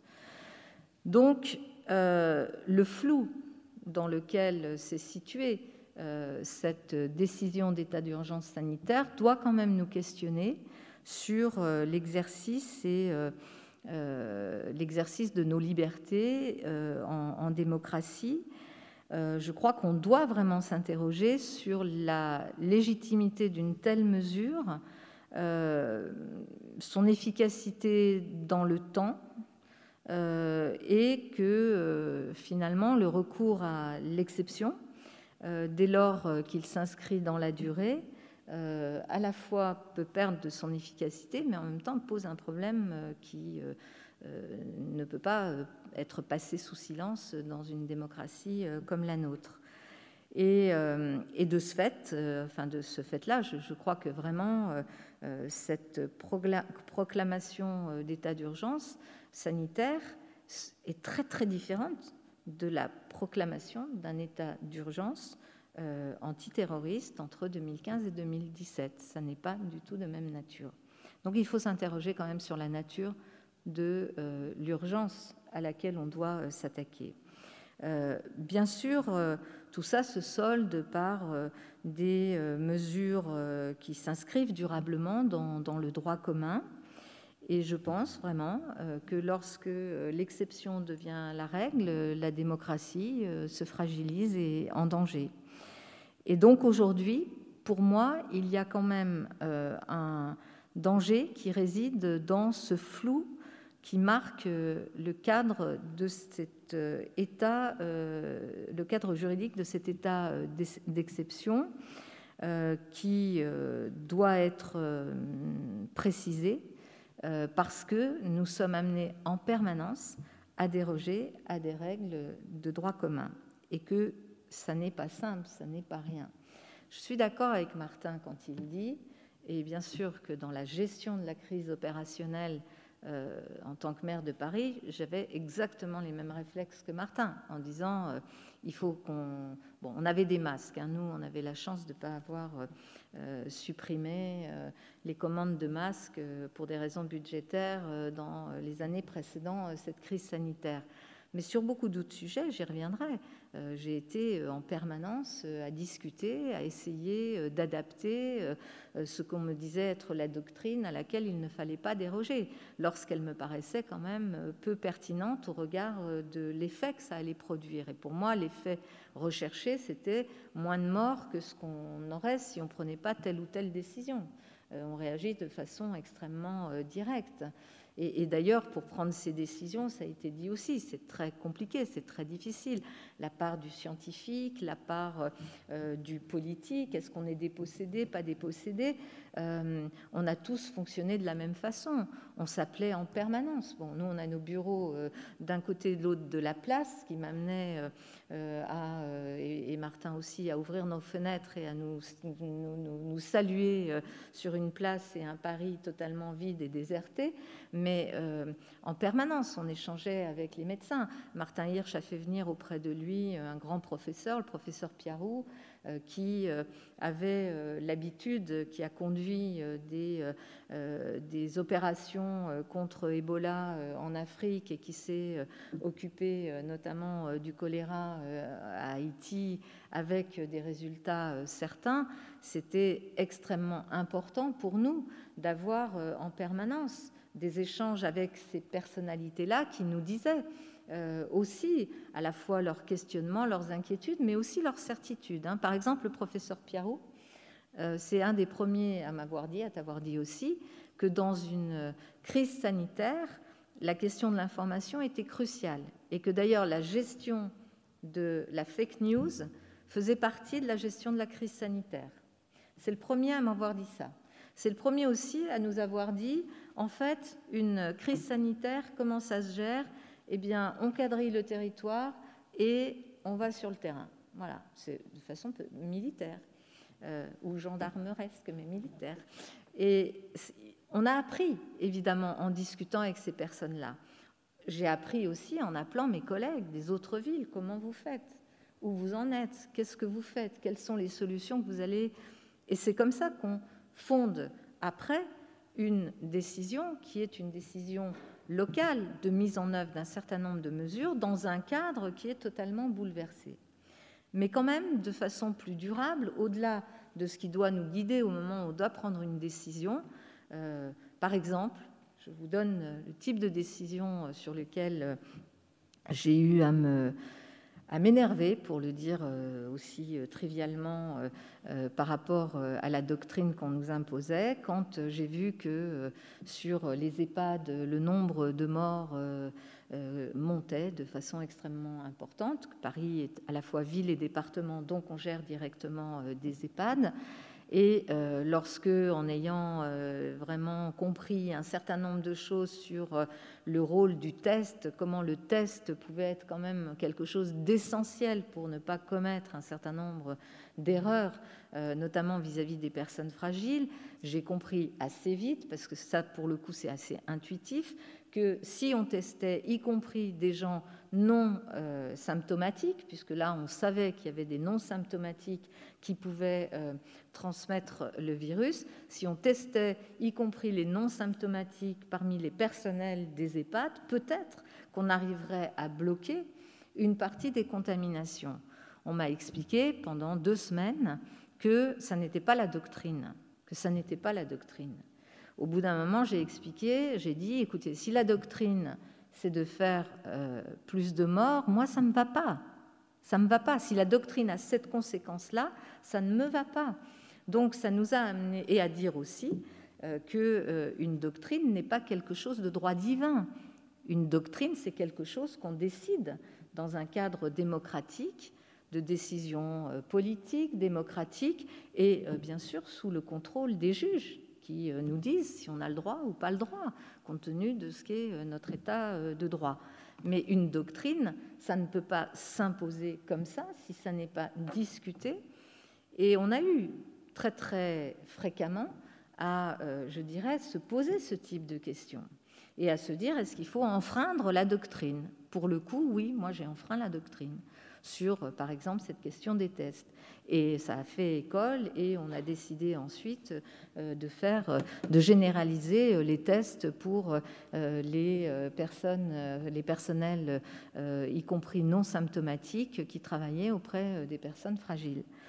Mais donc, ce, ce type de décision se prend dans un contexte qui est évidemment complexe et dans lequel on a besoin d'une grande fluidité d'une grande agilité et d'une grande complicité des acteurs. Et je l'ai dit d'ailleurs euh, dans la période euh, du premier confinement, et ça reste vrai évidemment euh, pour la deuxième vague, que nous avions la chance à Paris, dans la capitale de la France, d'avoir à l'échelle territoriale un dialogue extrêmement fécond entre les différents représentants de l'État, préfet de police, préfet de région, ARS et euh, euh, APHP et ville, qui nous permettaient quand même de nous caler. On n'était pas toujours d'accord, mais enfin, en tous les cas, de nous caler. On avait cette chance-là. Et on prend ces décisions, on a pris les décisions qu'on avait à prendre dans ce cadre en permanence, en échangeant entre nous et avec les scientifiques, avec les médecins et avec toutes ces réunions au sein du conseil de surveillance de la PHP qui était extrêmement euh, utile. Mais au-delà de cette prise de décision opérationnelle, le euh, contexte de euh, la crise sanitaire et des mesures contraignantes sur nos libertés, sur nos vies, je ne dis pas qu'elles ne sont pas justifiées, hein, mais je dis que la question doit quand même se poser lorsque ce type de mesures sont prises dans un cadre et un cadre qui perdure et un cadre qui finit par s'inscrire comme un élément du droit commun. Donc ça, c'est quand même une première euh, réflexion que je voulais euh, évoquer euh, parmi vous et, dire, à l'appui de, cette première série de remarques, que je pense que le Conseil de défense n'est pas le bon cadre pour la gestion d'une crise sanitaire.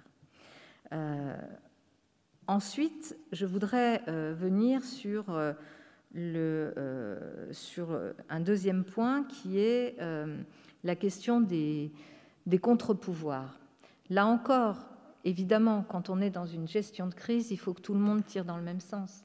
Il faut qu'il y ait un commandement qui soit clair, qui soit accepté. Je l'ai dit d'ailleurs dès que j'ai rencontré le, préfet euh, de police euh, juste euh, au lendemain, puisqu'il a la compétence de préfet de zone sur Paris, en, dans le domaine sanitaire aussi. lorsque je l'ai rencontré après la décision de commandement, je lui ai dit, voilà, moi, monsieur le préfet, évidemment, je suis un petit soldat, je suis sous votre autorité, je ne prendrai pas euh, de mesures euh, ou de décisions euh, qui soient contraires à ce qui est décidé du point de vue de la santé publique et du rôle qui est le vôtre.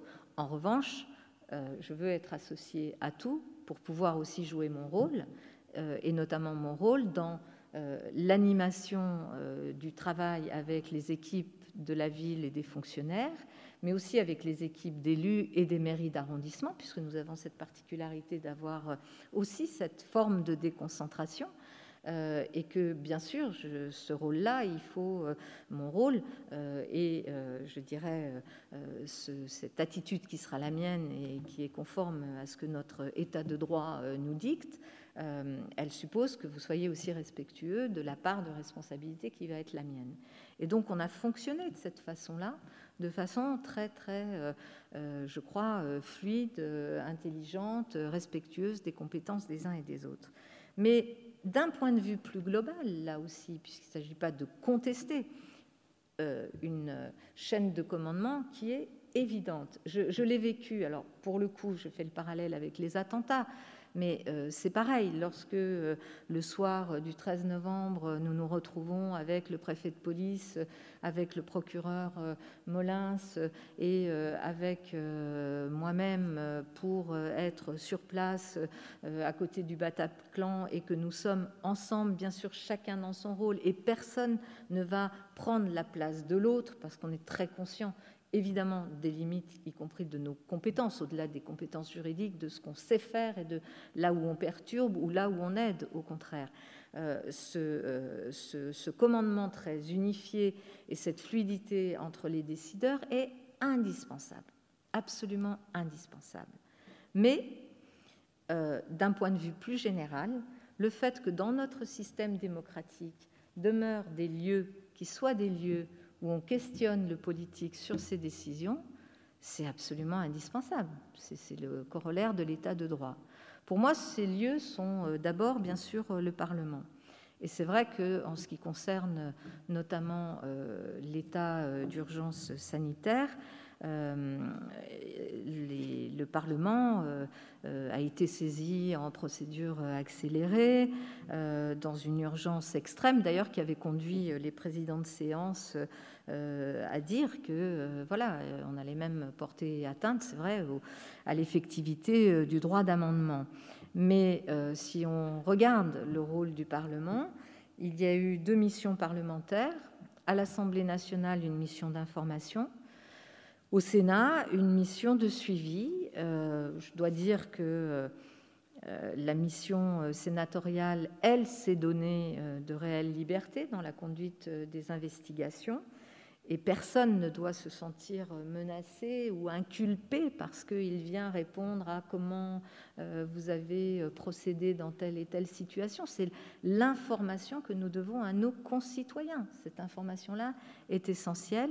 Le Sénat s'est donné donc euh, des libertés. D'ailleurs, j'avais été auditionné avec François Barouin euh, par euh, la commission euh, du Sénat. Je n'ai pas été auditionné à l'Assemblée nationale. Donc, je dois dire là aussi, comme réflexion sur notre état d'urgence et le fonctionnement démocratique, que la place du Parlement dans son rôle de contre-pouvoir, ou en tous les cas d'évaluation, pour utiliser un terme peut-être moins connoté, me paraît quand même quelque chose d'important que nous ne pouvons pas non plus laisser de côté, parce que c'est une question complexe et c'est une question difficile, c'est une question délicate. Il ne s'agit absolument pas de remettre en cause le pouvoir de décision d'une politique sanitaire dans une situation d'urgence de ceux qui doivent la mener. Mais il s'agit de se garantir toujours de la possibilité de questionner euh, et euh, d'obtenir évidemment les réponses qui permettent aussi euh, de rassurer les citoyens, pas simplement sur l'état sanitaire, mais aussi sur l'état de notre état de droit. Et beaucoup de questions ont été posées à ce sujet-là. Et ça, c'est pour moi un deuxième point très, très important aussi. Euh, je passerai sur euh, euh, d'autres sujets concernant l'état de droit. Puis le troisième point que je voudrais évoquer, c'est sur cette démocratie qui ne peut pas être confinée. Je l'ai dit souvent dans des interviews lorsque la question du report, y compris du deuxième tour des élections municipales, s'était posée avec peut-être ça ne serait pas du tout en juin, mais peut-être que ça serait en septembre. Euh, on a été plusieurs à le dire, euh, on ne peut pas euh, à la fois déconfiner. Je suis d'accord, la stratégie de déconfinement a été une stratégie extrêmement réussie, hein, je, trouve, en tous les cas, travaillée très sérieusement par le Premier ministre de l'époque, Édouard Philippe, et avec Jean Castex dans, ce rôle-là. Mais tout de même, il fallait que euh, on, puisse euh, euh, se, poser aussi les questions du déconfinement de la démocratie. Et on ne pouvait pas dire on va pouvoir aller prendre le métro, ce qu'on faisait déjà, prendre, aller travailler à l'hôpital, enfin, l'hôpital c'est normal bien sûr, mais dans les supermarchés, etc. Et puis dire mais on ne pourrait pas aller voter. D'ailleurs, euh, vous l'avez vu, beaucoup, beaucoup de pays qui ont connu des élections, d'ailleurs y compris des élections présidentielles, je pense au Portugal, euh, des élections euh, locales, je pense à la Catalogne récemment, ont mis en place, ne se sont pas interrogés sur le report de leurs élections. Hein. Ils ont maintenu les élections. Il y a même eu euh, euh, en Catalogne euh, des horaires où, en fin de journée, les personnes qui étaient amenées à venir voter étaient des personnes qui étaient contaminées mais qui pouvaient se déplacer et les assesseurs étaient tous dans des tenues blanches leur permettant de se protéger. Donc euh, la question du confinement de la démocratie, je l'avais posée euh, à l'époque euh, en, insistant sur le fait qu'elle devait fonctionner et que ça fonctionne notamment par les élections. mais dans cette question du déconfinement de, de la démocratie, il y a ce rapport que vous avez évoqué les uns et les autres, et Monsieur le Président, sur le rapport entre national et local. Je pense qu'un des enseignements quand même de cette crise, puisque le mérite des crises, c'est qu'elles sont quand même des révélateurs de nos dysfonctionnements, et que si on accepte de poser un regard rationnel, objectif, pas polémique, mais euh, nous permettant de euh, tirer des enseignements euh, pour sortir de cela, je pense qu'on est au bout, mais alors au bout, d'un système centralisé, jacobin, comme le nôtre il m'est arrivé parfois un peu euh, de façon virulente dans le débat euh, politique et, médiatique de dire qu'il nous est arrivé d'avoir été euh, confrontés pendant cette crise à une doctrine fanatique parfois, un peu fanatique dans le fait qu'elle devait absolument s'appliquer. Je vous donne un petit exemple, au passage, comme ça on comprend mieux. Lorsqu'on m'a interdit, mais interdit, au moment euh, juste avant le déconfinement du mois de, mai, d'ouvrir les parcs et jardins, et que nous étions dans cette situation ubuesque, mais vraiment ubuesque, où les Parisiens étaient euh, concentrés autour des grilles des parcs et jardins, euh, avec beaucoup plus de risques de contamination, parce que là, ils étaient les uns sur les autres, et que j'avais interdiction d'ouvrir les parcs et jardins alors que je proposais, y compris des jauges, des mesures particulières pour qu'il n'y ait pas une surdensité dans les jardins, etc., et que j'étais en mesure de le faire avec nos agents municipaux, on m'a répondu que ça n'était pas possible puisque c'était interdit partout dans les zones rouges et que nous étions en zone rouge, donc c'était interdit. Euh, je pense que ce type de décision euh, relève quand même d'une forme de fanatisme bureaucratique qui ne peut plus être de mise dans un pays comme le nôtre à l'issue d'une crise comme celle que nous sommes en train de vivre, dont on doit sortir meilleur que comme nous y sommes rentrés, et en se donnant euh, des moyens d'être moins vulnérables, parce qu'en fait, cette centralisation, nous rend beaucoup plus vulnérables. Elle nous rend beaucoup plus vulnérables parce que c'est une centralisation sans partage de l'information, ou très peu. Euh, nous sommes là à un moment où euh, j'ai été questionnée, concertée, ce qui est très bien, sur est-ce que j'étais d'accord, oui ou non, pour un confinement du week-end, à partir du week-end prochain. J'ai dit que je n'étais pas euh, d'accord et j'ai fait d'autres propositions. Je n'ai pas le début du commencement euh, d'un échange pour savoir si euh, ce week-end il y aura confinement ou pas confinement. On ne peut plus être dans ce type de situation.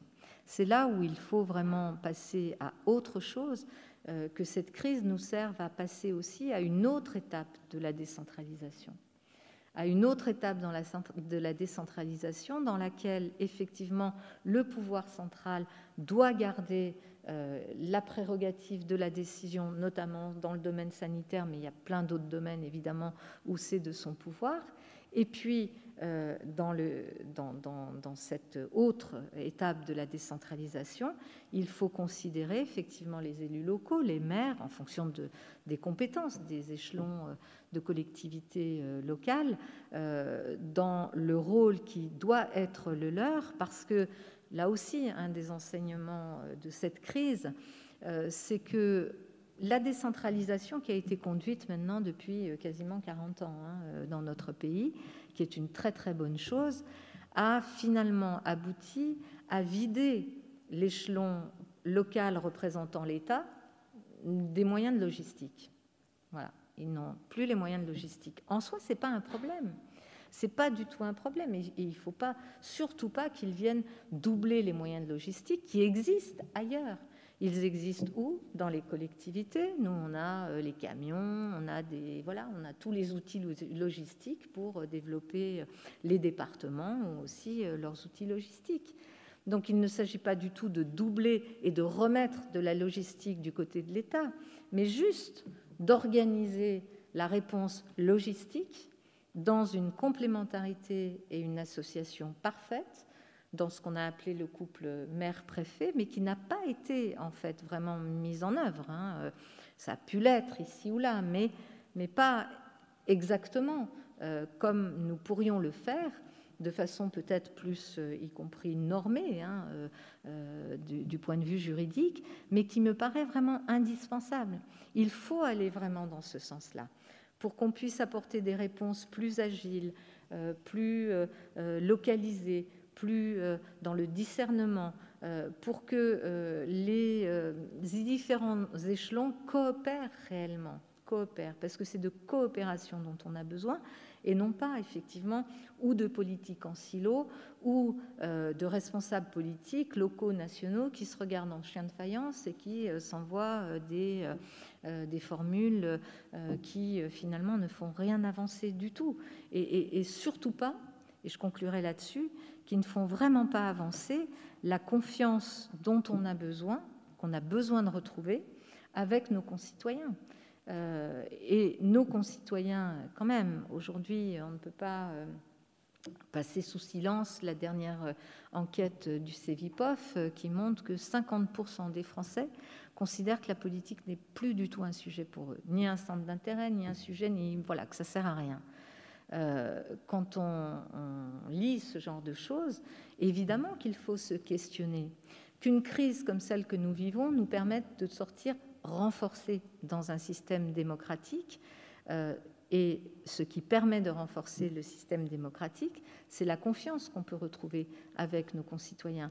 Et la confiance, elle passe par la capacité aussi de ceux qui sont euh, dans, euh, je dirais, la représentation, dans la démocratie représentative, la capacité que nous avons à pouvoir informer, mais aussi faire participer, parce que je, crois que si on veut vraiment travailler avec des, vrais antidotes hein, à, toutes ces fragilités qu'on est en train de vivre dans notre système démocratique, que cette crise n'a pas généré, cette crise sanitaire, mais elle en est le révélateur. Cette crise sanitaire s'accompagne d'une crise démocratique.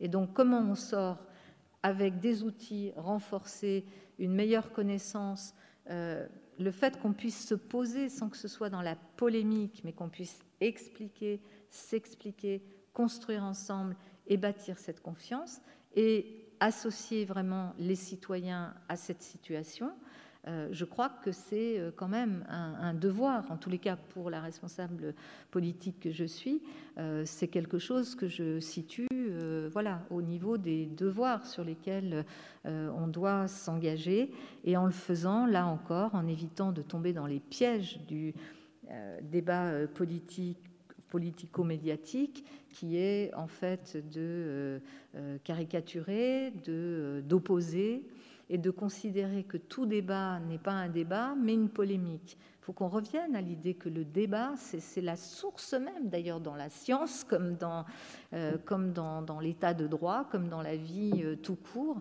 Euh, le débat, c'est le fondement même de ce qui peut faire que des points de vue différents acceptent des éléments de consensus et acceptent un cadre dans lequel ils acceptent, y compris parfois, des privations de liberté parce qu'elles sont jugées à ce moment-là comme nécessaires, parce qu'elles sont dans un cadre temporaire et qui relève de ce consensus-là et de cette explication-là. Donc voilà ce que je voulais vous libérer comme euh, élément euh, d'observation et d'expérience euh, sur cette crise et ces différentes crises en fait qui se succèdent. Merci. Merci Madame la maire pour cette approche donc euh, à la fois vos constats de, maire de la, plus, de la capitale, donc euh, ce qui n'est pas est un, bilan très très important, donc aussi les, enseignements que vous en avez tirés et puis surtout les, propositions. Donc euh, vous avez formulé un certain nombre de, propositions. Simplement, ce que je est-ce que l'un d'entre vous souhaite réagir ou ce qui a été dit, Martin? Moi, je vais bien très rapidement parce qu'il y a une question qui a été posée euh, à la fois par le général Lisioret et par euh, Anne Hidalgo, et qui est une question absolument majeure, qui est la concordance entre euh, cette idée qu'il faut un commandement et une politique nationale, et la question des adaptations locales et de rôle d'élus qui peuvent être, pour certaines fonctions, effectivement, à intervenir comme une fonction d'État, et d'autres qui ont leur propre légitimité. ma question, c'est dans l'urgence, on est incapable de traiter cela, visiblement, puisque, euh, pris dans l'urgence de qu'est-ce qu'on fait le lendemain, on se dit que le plus efficace est de faire quelque chose d'uniforme et que tout ce qui dépasse va être contraire à l'intérêt. En revanche, on peut le prévoir avant. Et je, pense que ça a, une traduction juridique. C'est-à-dire que dans la capacité d'adapter à Paris ou d'adapter à Chartres ou d'adapter en Moselle telle ou telle chose, non pas que l'État l'adapte mais que les autorités locales l'adaptent, je pense qu'il y a trois, trois, critères. Il y a la question de euh, est-ce que cette décision pose un problème de cohérence? Par exemple, si les scientifiques pensent qu'il faut vacciner les plus de 65 ans, décider dans un territoire de vacciner tout d'un coup les 30-40 ans pose un problème de cohérence. Ça pose un problème d'égalité. Si euh, la politique de vaccination euh, à Paris consisterait à prendre un quart des doses de vaccins et non pas la part reliée à la population modulée par l'âge, etc., ça pose un problème. En revanche, si on est capable de, définir des objectifs et que c'est une question d'adaptation, je prends l'exemple, est-ce que ce n'est pas à l'État de définir si, euh, à partir du moment où il y a X doses de vaccins, s'il doit y avoir 12 ou 20 ou 38 centres de vaccination? Euh, et de savoir s'il doit être placé dans des écoles, dans des mairies, dans des hôpitaux, etc. Ça, c'est purement local et ça ne pose aucun problème.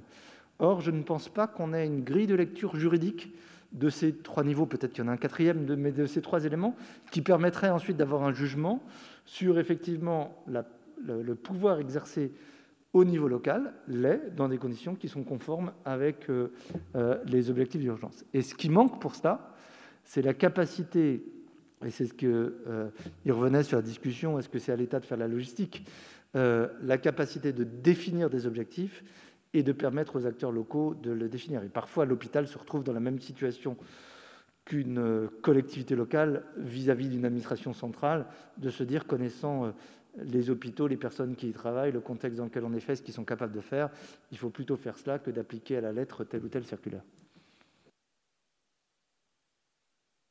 Moi, je partage tout à fait, euh, effectivement, cette vision. Comme je le disais, L'intelligence conceptuelle, elle est centrale, l'intelligence euh, de situation, elle est locale. Et c'est vraiment, euh, pour moi, la, clé euh, d'une bonne coopération, d'un bon esprit d'équipe. Il ne s'agit pas de remettre en cause, il s'agit simplement de s'inscrire dans l'esprit tout en adaptant, encore une fois, le dispositif. Moi, je suis à 100% d'accord avec vous là-dessus. Bien. Alors, les questions. Oui, pardon, monsieur le vice-président.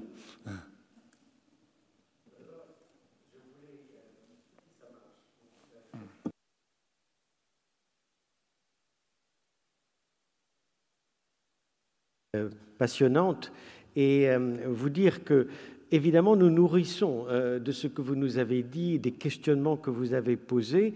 Dans cette même salle en juillet, nous, nous réunirons pour adopter le projet d'étude. Et je voulais vraiment vous remercier au nom du Conseil d'État pour tout ce que vous nous avez apporté. Deux remarques. D'abord, euh, mille fois d'accord avec vous trois. Et si nous avons choisi le sujet des états d'urgence au pluriel, c'est que nous sommes conscients de la diversité des crises que l'on place sous ce même vocable. Aujourd'hui, crise sanitaire, hier, crise terroriste, peut-être demain, crise climatique. Et la nature des menaces, la nature des réponses, euh, oui, l'organisation même euh, de la riposte n'est pas la même. ça, c'est clair. Deuxièmement, et Madame la maire, vous l'avez dit, mais c'est vraiment une conviction très ancrée chez nous, il faut tirer les conséquences de ces crises. Et euh, nous n'avons en France pas une culture suffisante de l'évaluation ex post. Il faut apprendre de ce que nous avons subi et améliorer la réponse en fonction de ce que nous avons appris. Jean-Denis Combrexel le sait, c'est un exercice très modestement que nous avons mené ici au Conseil d'État, parce que la crise nous a aussi bouleversés dans nos méthodes de travail, dans notre façon de travailler, de nous organiser. Et nous avons mis en place, avec d'ailleurs les jeunes et ceux qui étaient les plus mobilisés, les plus engagés, des groupes pour faire le bilan de la qualité de notre réponse et aussi intégrer dans le fonctionnement pérenne du Conseil d'État toutes les innovations qui ont été mises en place, parfois malgré nous, sous, la pression de, l'urgence. Alors maintenant, j'en viens au nœud de, cette conférence d'aujourd'hui, et qui est évidemment un sujet sur lequel nous sommes très attentifs parce que la qualité de notre étude va dépendre de la pertinence de nos propositions sur ce sujet central qui est où est le bon niveau de décision entre un état d'urgence qui pousse nécessairement à la centralisation, à un commandement, à la définition d'une stratégie, et puis euh, ensuite le niveau local. Et j'aime beaucoup ce que vous avez dit, mon général, sur l'intelligence de la conception, l'intelligence des euh, situations. Et maintenant, je voudrais poser deux questions.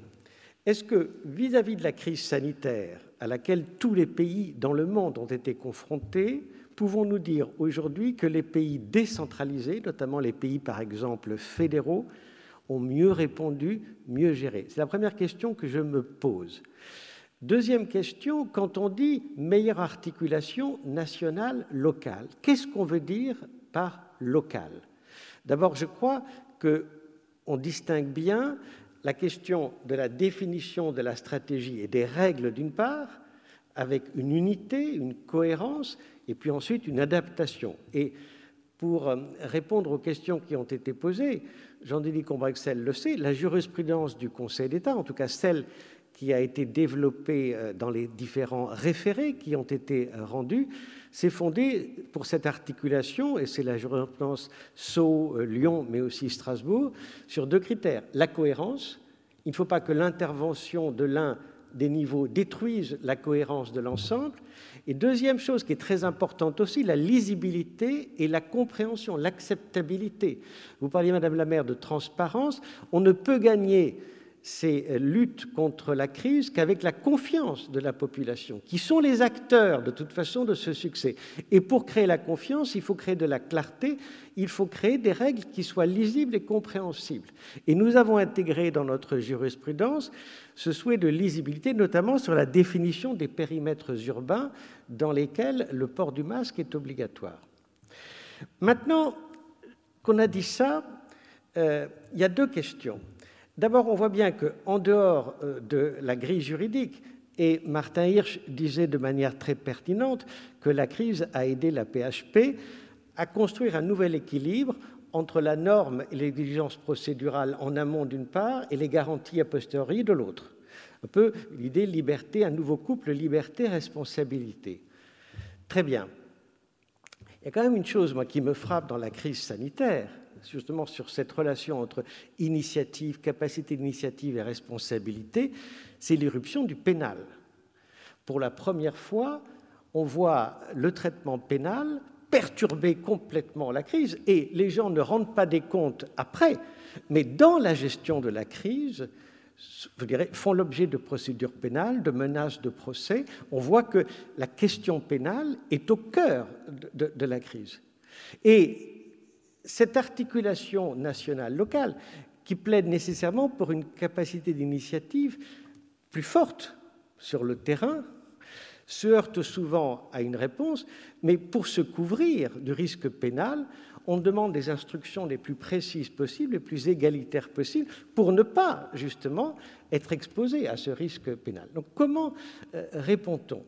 Deuxième question, l'acceptabilité. Moi, ce qui me frappe dans un pays comme la France, c'est que les résistances les plus fortes ont été vis-à-vis des règles différenciées.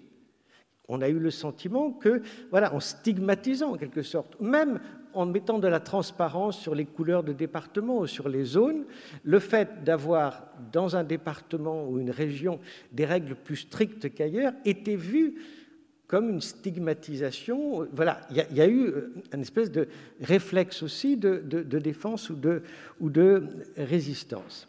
Donc, je crois que cette question euh, du risque pénal et de l'acceptabilité sont deux questions importantes.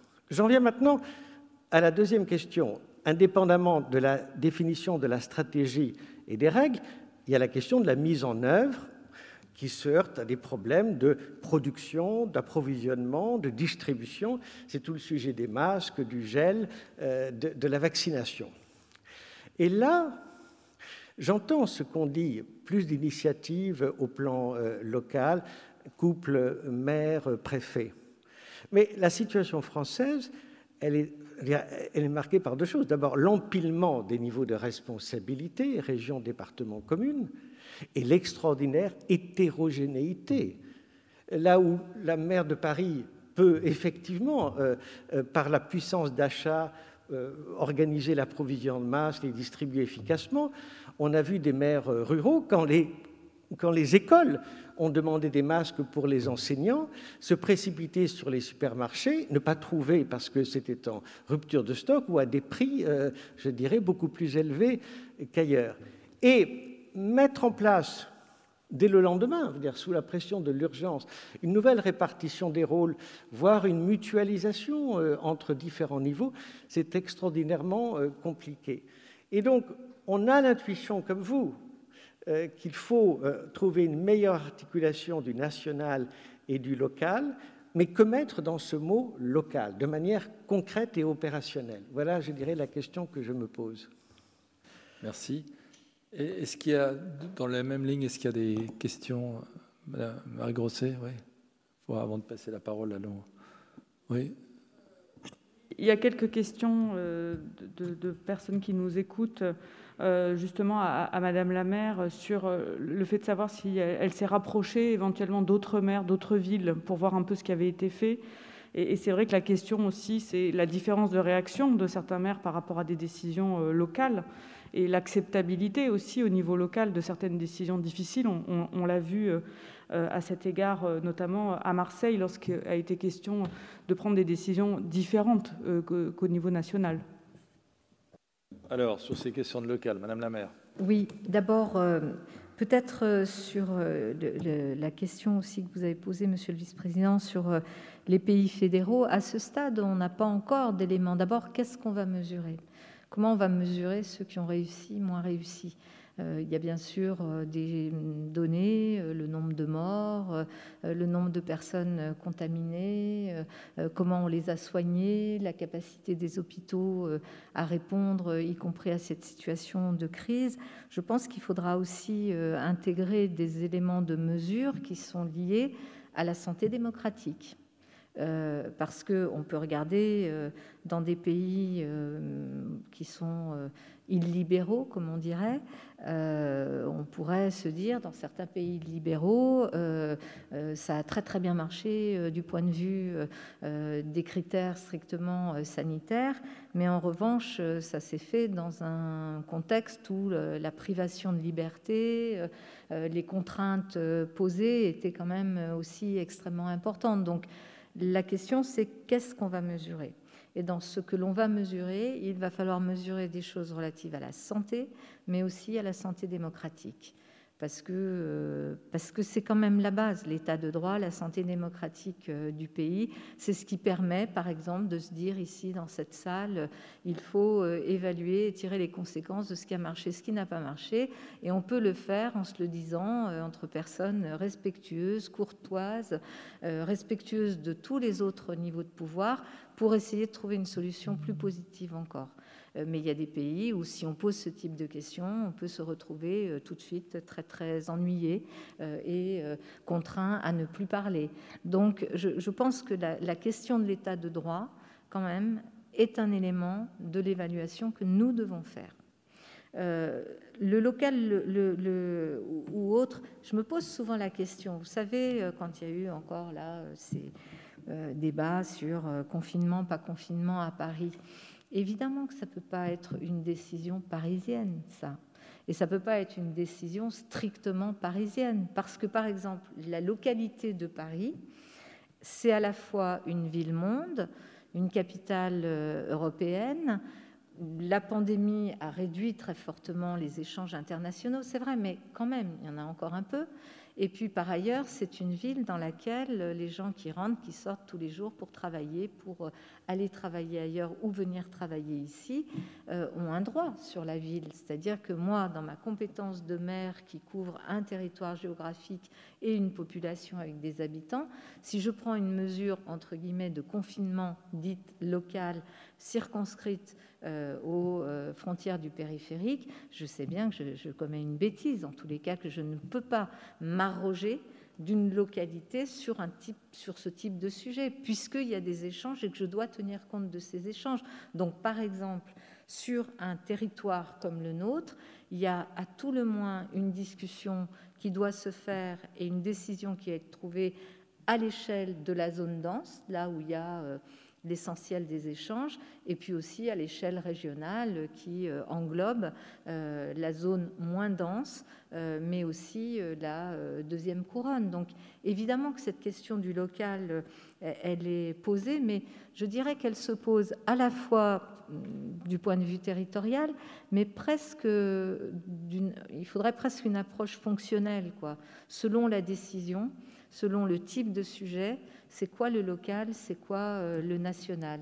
Euh, mais je, pense quand même qu'un euh, travail sur une, vraiment une, nouvelle étape de décentralisation, tirant les leçons positives d'ailleurs hein, de cette décentralisation que nous connaissons dans notre pays très jacobin, prenant vraiment, je dirais, enfin la décision qu'il ne s'agit pas de faire faire à l'État des choses sur lesquelles il n'est pas, euh, il n'est plus en mesure euh, d'agir euh, localement sur des questions de logistique et autres, mais sans retirer la place de l'État dans des décisions qui vont pouvoir être mises en œuvre par des autorités locales, mais le rôle de l'État, pour moi, il est essentiel, y, compris au niveau euh, déconcentré euh, euh, pour lui, parce qu'il est le garant de l'égalité. Parce que les maires, ils ne sont pas tous...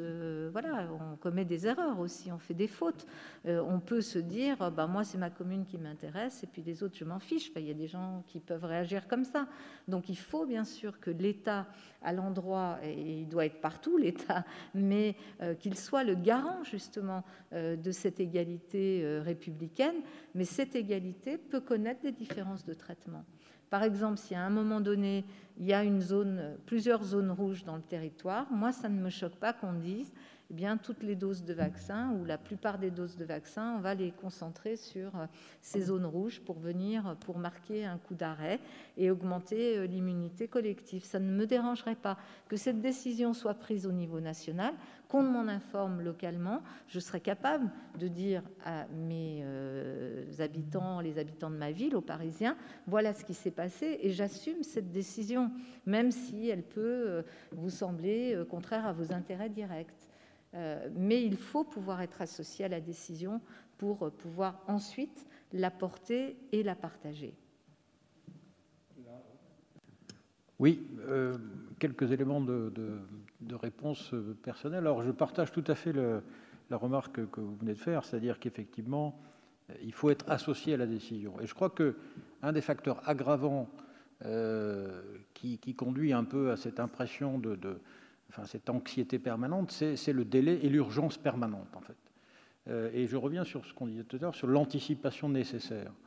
Euh, il faut anticiper le plus possible pour se donner le temps de parler, en fait. Et je crois que peut-être une des clés, c'est celle-là, parce que le local, comme vous le disiez, euh, je partage votre analyse, une fois c'est la région, une fois c'est le département, une fois c'est la commune, une fois c'est une intercommunalité, en fonction du sujet évoqué.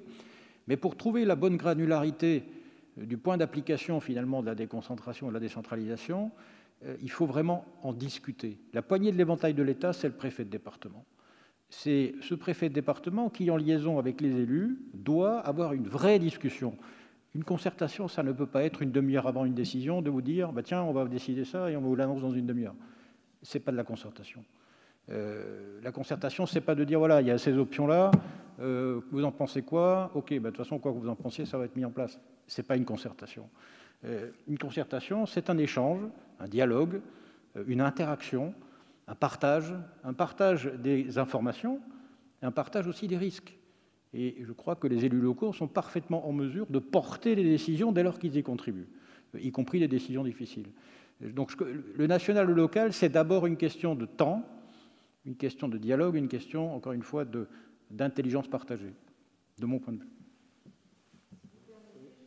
Je n'ai pas répondu sur les, maires des autres villes, mais rapidement, euh, oui, oui, bien sûr. Alors, on, échange énormément. Alors, par exemple, euh, au sein de l'association euh, France Urbaine, les maires des grandes villes, nous avons sur tous ces sujets, hein, depuis le début du confinement, travaillé ensemble, échangé et essayer de porter euh, d'ailleurs hein, des propositions euh, communes. On l'a fait aussi avec, au sein de l'AMF, donc avec François Barouin, Joanna Roland pour France Urbaine, mais avec François Barouin intégrant évidemment aussi toutes les communes euh, voilà, rurales et de toute taille euh, dans le pays. Et là aussi, on a été amené à euh, travailler ensemble, à faire des propositions ensemble sur la gestion de cette crise. Et puis pour ma part, j'ai travaillé aussi à l'échelle européenne avec les autres maires de grandes villes européennes pour partager avec eux et d'ailleurs, souvent, on n'était pas dans les mêmes temporalités. Euh, euh, c'était euh, très dur en Italie, c'était moins chez nous, puis après, ça changeait. Bon, donc c'était quand même assez intéressant. Et aussi à l'échelle internationale, puisque j'ai présidé pendant trois ans une organisation des maires des plus grandes métropoles mondiales, le C40, et nous avons eu là aussi beaucoup de réunions. Et enfin, un autre réseau de maires qui s'est beaucoup réuni, qui est l'Association internationale des maires francophones, euh, qui euh, regroupe euh, notamment beaucoup de maires sur toute la planète, mais beaucoup de maires africains, avec lesquels, là aussi, nous avons un travail très, très régulier et que nous avons eu depuis le début hein, de, la pandémie. Merci. trois remarques. la première, pour que effectivement la décision puisse être bien fondée, que ce soit au niveau national ou au niveau local, on a, tous en tête qu'il faut de l'expertise. Ce qui me frappe dans cette crise, comme dans d'autres, c'est qu'en fait l'expertise scientifique et médicale est organisée et apporte des éléments de réponse, peut se tromper, peut hésiter, peut etc. mais que les décisions se fondent sur aussi des critères de connaissance euh, des comportements, des conséquences économiques, etc., sur lesquels l'expertise n'est pas organisée. Donc le décideur et le grand public voient arriver les avis scientifiques et médicaux, mais ne voient pas arriver euh, euh, une expertise sur confinement de semaine contre confinement de week-end, etc., d'éléments sur le taux d'interaction sociale. Et du coup, ça, ça nourrit l'idée qu'on est sous une dictature sanitaire. Et donc, il y a un vrai sujet d'être capable euh, d'organiser les éléments d'expertise des autres champs qui vont être mis en balance. Sinon, effectivement, comme vous le disiez, on se retrouve à avoir l'impression de ne pouvoir que suivre ou ne pas suivre des recommandations et de, si euh, cette expertise concernait les autres champs, la, prise de décision serait différente. Ça, c'est la première chose. Deuxième chose, je pense que ça ne euh, je pense qu'on n'a pas à choisir, à se dire que euh, pour avoir une cohérence, il faut forcément que ça soit national en écartant la possibilité de prendre ça au niveau local je raisonne de manière égoïste, je dirais la même chose. Si au niveau de nos hôpitaux, nous ne pouvions pas adapter un certain nombre de choses, nous prendrions des mauvaises décisions. Mais je trouve que ça induit du coup à faire évoluer le contrôle, qui est aujourd'hui un contrôle de l'égalité, et d'introduire peut-être un contrôle d'efficacité. C'est-à-dire que une décision prise par une collectivité euh, euh, locale, par exemple, elle aurait à prouver, sous le contrôle de, du juge peut-être, ou de l'autorité, euh, qu'elle est aussi efficace par d'autres moyens. Et pas simplement qu'elle est légale ou qu'elle est conforme à l'article 3 du, décret qui est pris en application de la loi. Et ça, je trouve que c'est une capacité de modernisation euh, qui est utile. Troisième euh, chose sur cette question de, la centrale d'achat, la puissance d'achat de Paris, où nous on a été confrontés à la même chose, à la puissance de feu d'achat de la paix. Comment on a essayé de le résoudre euh, C'est de se dire, par exemple, sur un certain nombre de matériels, on y va, peut-être mieux et plus fort et plus vite que d'autres petits hôpitaux ou établissements. On garde pour nous deux mois de stock si on estime que c'est nécessaire, et on met à disposition des autres ce qui dépasse. Je ne sais pas si c'est la bonne solution, et peut-être que l'autorité peut définir que ce n'est pas deux mois, que c'est un mois et demi, et que c'est un peu plus que ce qui dépasse, etc. Mais ça évite de se retrouver freiné que tout le monde finalement se trouve freiné. Dernière remarque sur euh, euh, la, menace, l'épée de Damoclès pénale. Moi, ma réponse reste la suivante.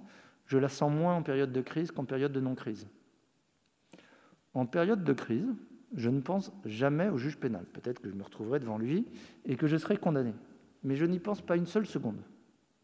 Pourquoi je n'y pense pas une seule seconde? Parce que pendant ces périodes-là, j'estime avoir à peu près les leviers d'action et donc de pouvoir euh, assumer à peu près toutes les décisions que je prends, euh, avec les difficultés, etc. Et, En période de non-crise, en revanche, je sais que euh, la faiblesse des leviers, etc., fait qu'il peut se passer des choses dont je serai responsable pénalement, mais sur lesquelles je n'ai pas prise réellement. Donc je trouve que elle est peut-être paradoxale ma, réponse à la question, il faut s'interroger pourquoi en période de non-crise, on dispose finalement euh, euh, de, pas des leviers permettant d'avoir l'impression toujours de prendre les bonnes décisions et d'un certain nombre de rigidités, etc. Et donc je pense que le travail sur euh, l'état d'urgence conduit effectivement, comme ça a été dit à juste titre, attention, l'état d'urgence peut nous mettre dans des situations d'exception démocratique, juridique, etc., problématiques, mais peut-être révéler que la situation de non-urgence n'est pas la situation optimale. Donc on peut aussi rétroagir sur les avantages, entre guillemets, après avoir de, des marges de liberté pour l'état d'urgence, pardon de mon paradoxe, mais pour réinterroger l'état de non-urgence. Merci. Alors, euh, du point de vue des, de l'horaire, je pense qu'on approche peut-être, sauf s'il y avait une... Il reste une question, non? Il y avait une question que, vient d'introduire Monsieur le directeur général de la PHP admirablement, puisqu'il y avait une question sur, euh, vous avez parlé des grands avantages sur notamment euh, euh, la rapidité d'action de l'hôpital à, certains égards et durant l'état d'urgence. Est-ce qu'il ne faut pas utiliser toutes ces, expériences dans la période normale justement pour, pour transformer l'essai? Écoutez, il me reste à remercier vivement chacun des, intervenants pour le, voilà, le soin qu'il a apporté euh, à la fois ses propres réflexions et des propositions. Je dirais qu'en conclusion, vous avez tous les trois prononcé la même phrase. Je ne si, pense pas que vous étiez concertés. Alors, je ne sais pas si c'était la, majesté de, cette salle, c'est « je ne m'aventurerai pas sur le terrain juridique euh, alors, et en fait, vous êtes beaucoup aventuré sur le terrain juridique, pas le terrain juridique au sens, euh, disons, de la science juridique, euh, voilà, mais en fait sur le, droit euh, entendu comme un élément essentiel de la démocratie.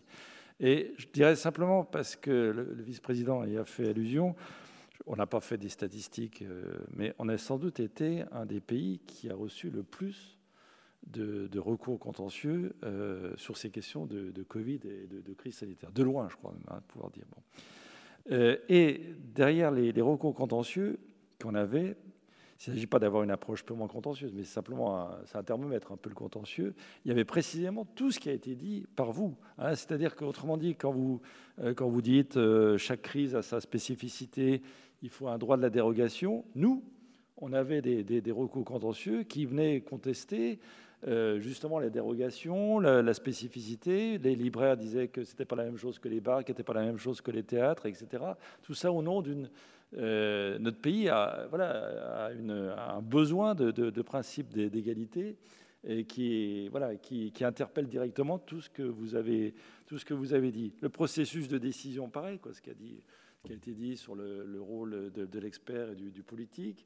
Euh, sur la question, là aussi, ça, a été dit, le, national, le local, avec des, divisions qui étaient parfois opposées. Et le juge se retrouvait au milieu de, tout ça. Les libertés publiques, j'y reviens pas. La démocratie, Madame la maire, là aussi, vous avez abordé tous ces sujets. Et je dirais que justement, un des rôles, c'est ce qu'a dit le, vice-président, euh, je pense que nous, je pense que Martine de Boisdef sera, d'accord, une des responsabilités du Conseil, ça sera de, bah, de, tirer tous les enseignements de ce qui a été de, vous, hein, du concret, euh, pour proposer des, choses qui soient le plus utiles possible. Hein. Mais je pense qu'à la fin, euh, et ce sera une des missions de ce, du, rapport de, l'étude qui sera faite, à la fin, on s'apercevra que ce n'est pas purement technique, mais qu'à la fin, il y a des sujets très politiques, de choix politiques très, très lourds à, voilà, à mettre sur la table. Ce sera le, Parlement, etc., qui, euh, qui devra statuer sur ces questions. En tout cas, un énorme merci, à la fois au nom du Conseil d'État et puis au nom de, tous les, membres présents virtuellement qui, qui, étaient là. Je pense que ça a été, les débats ont été absolument passionnants. Merci à vous.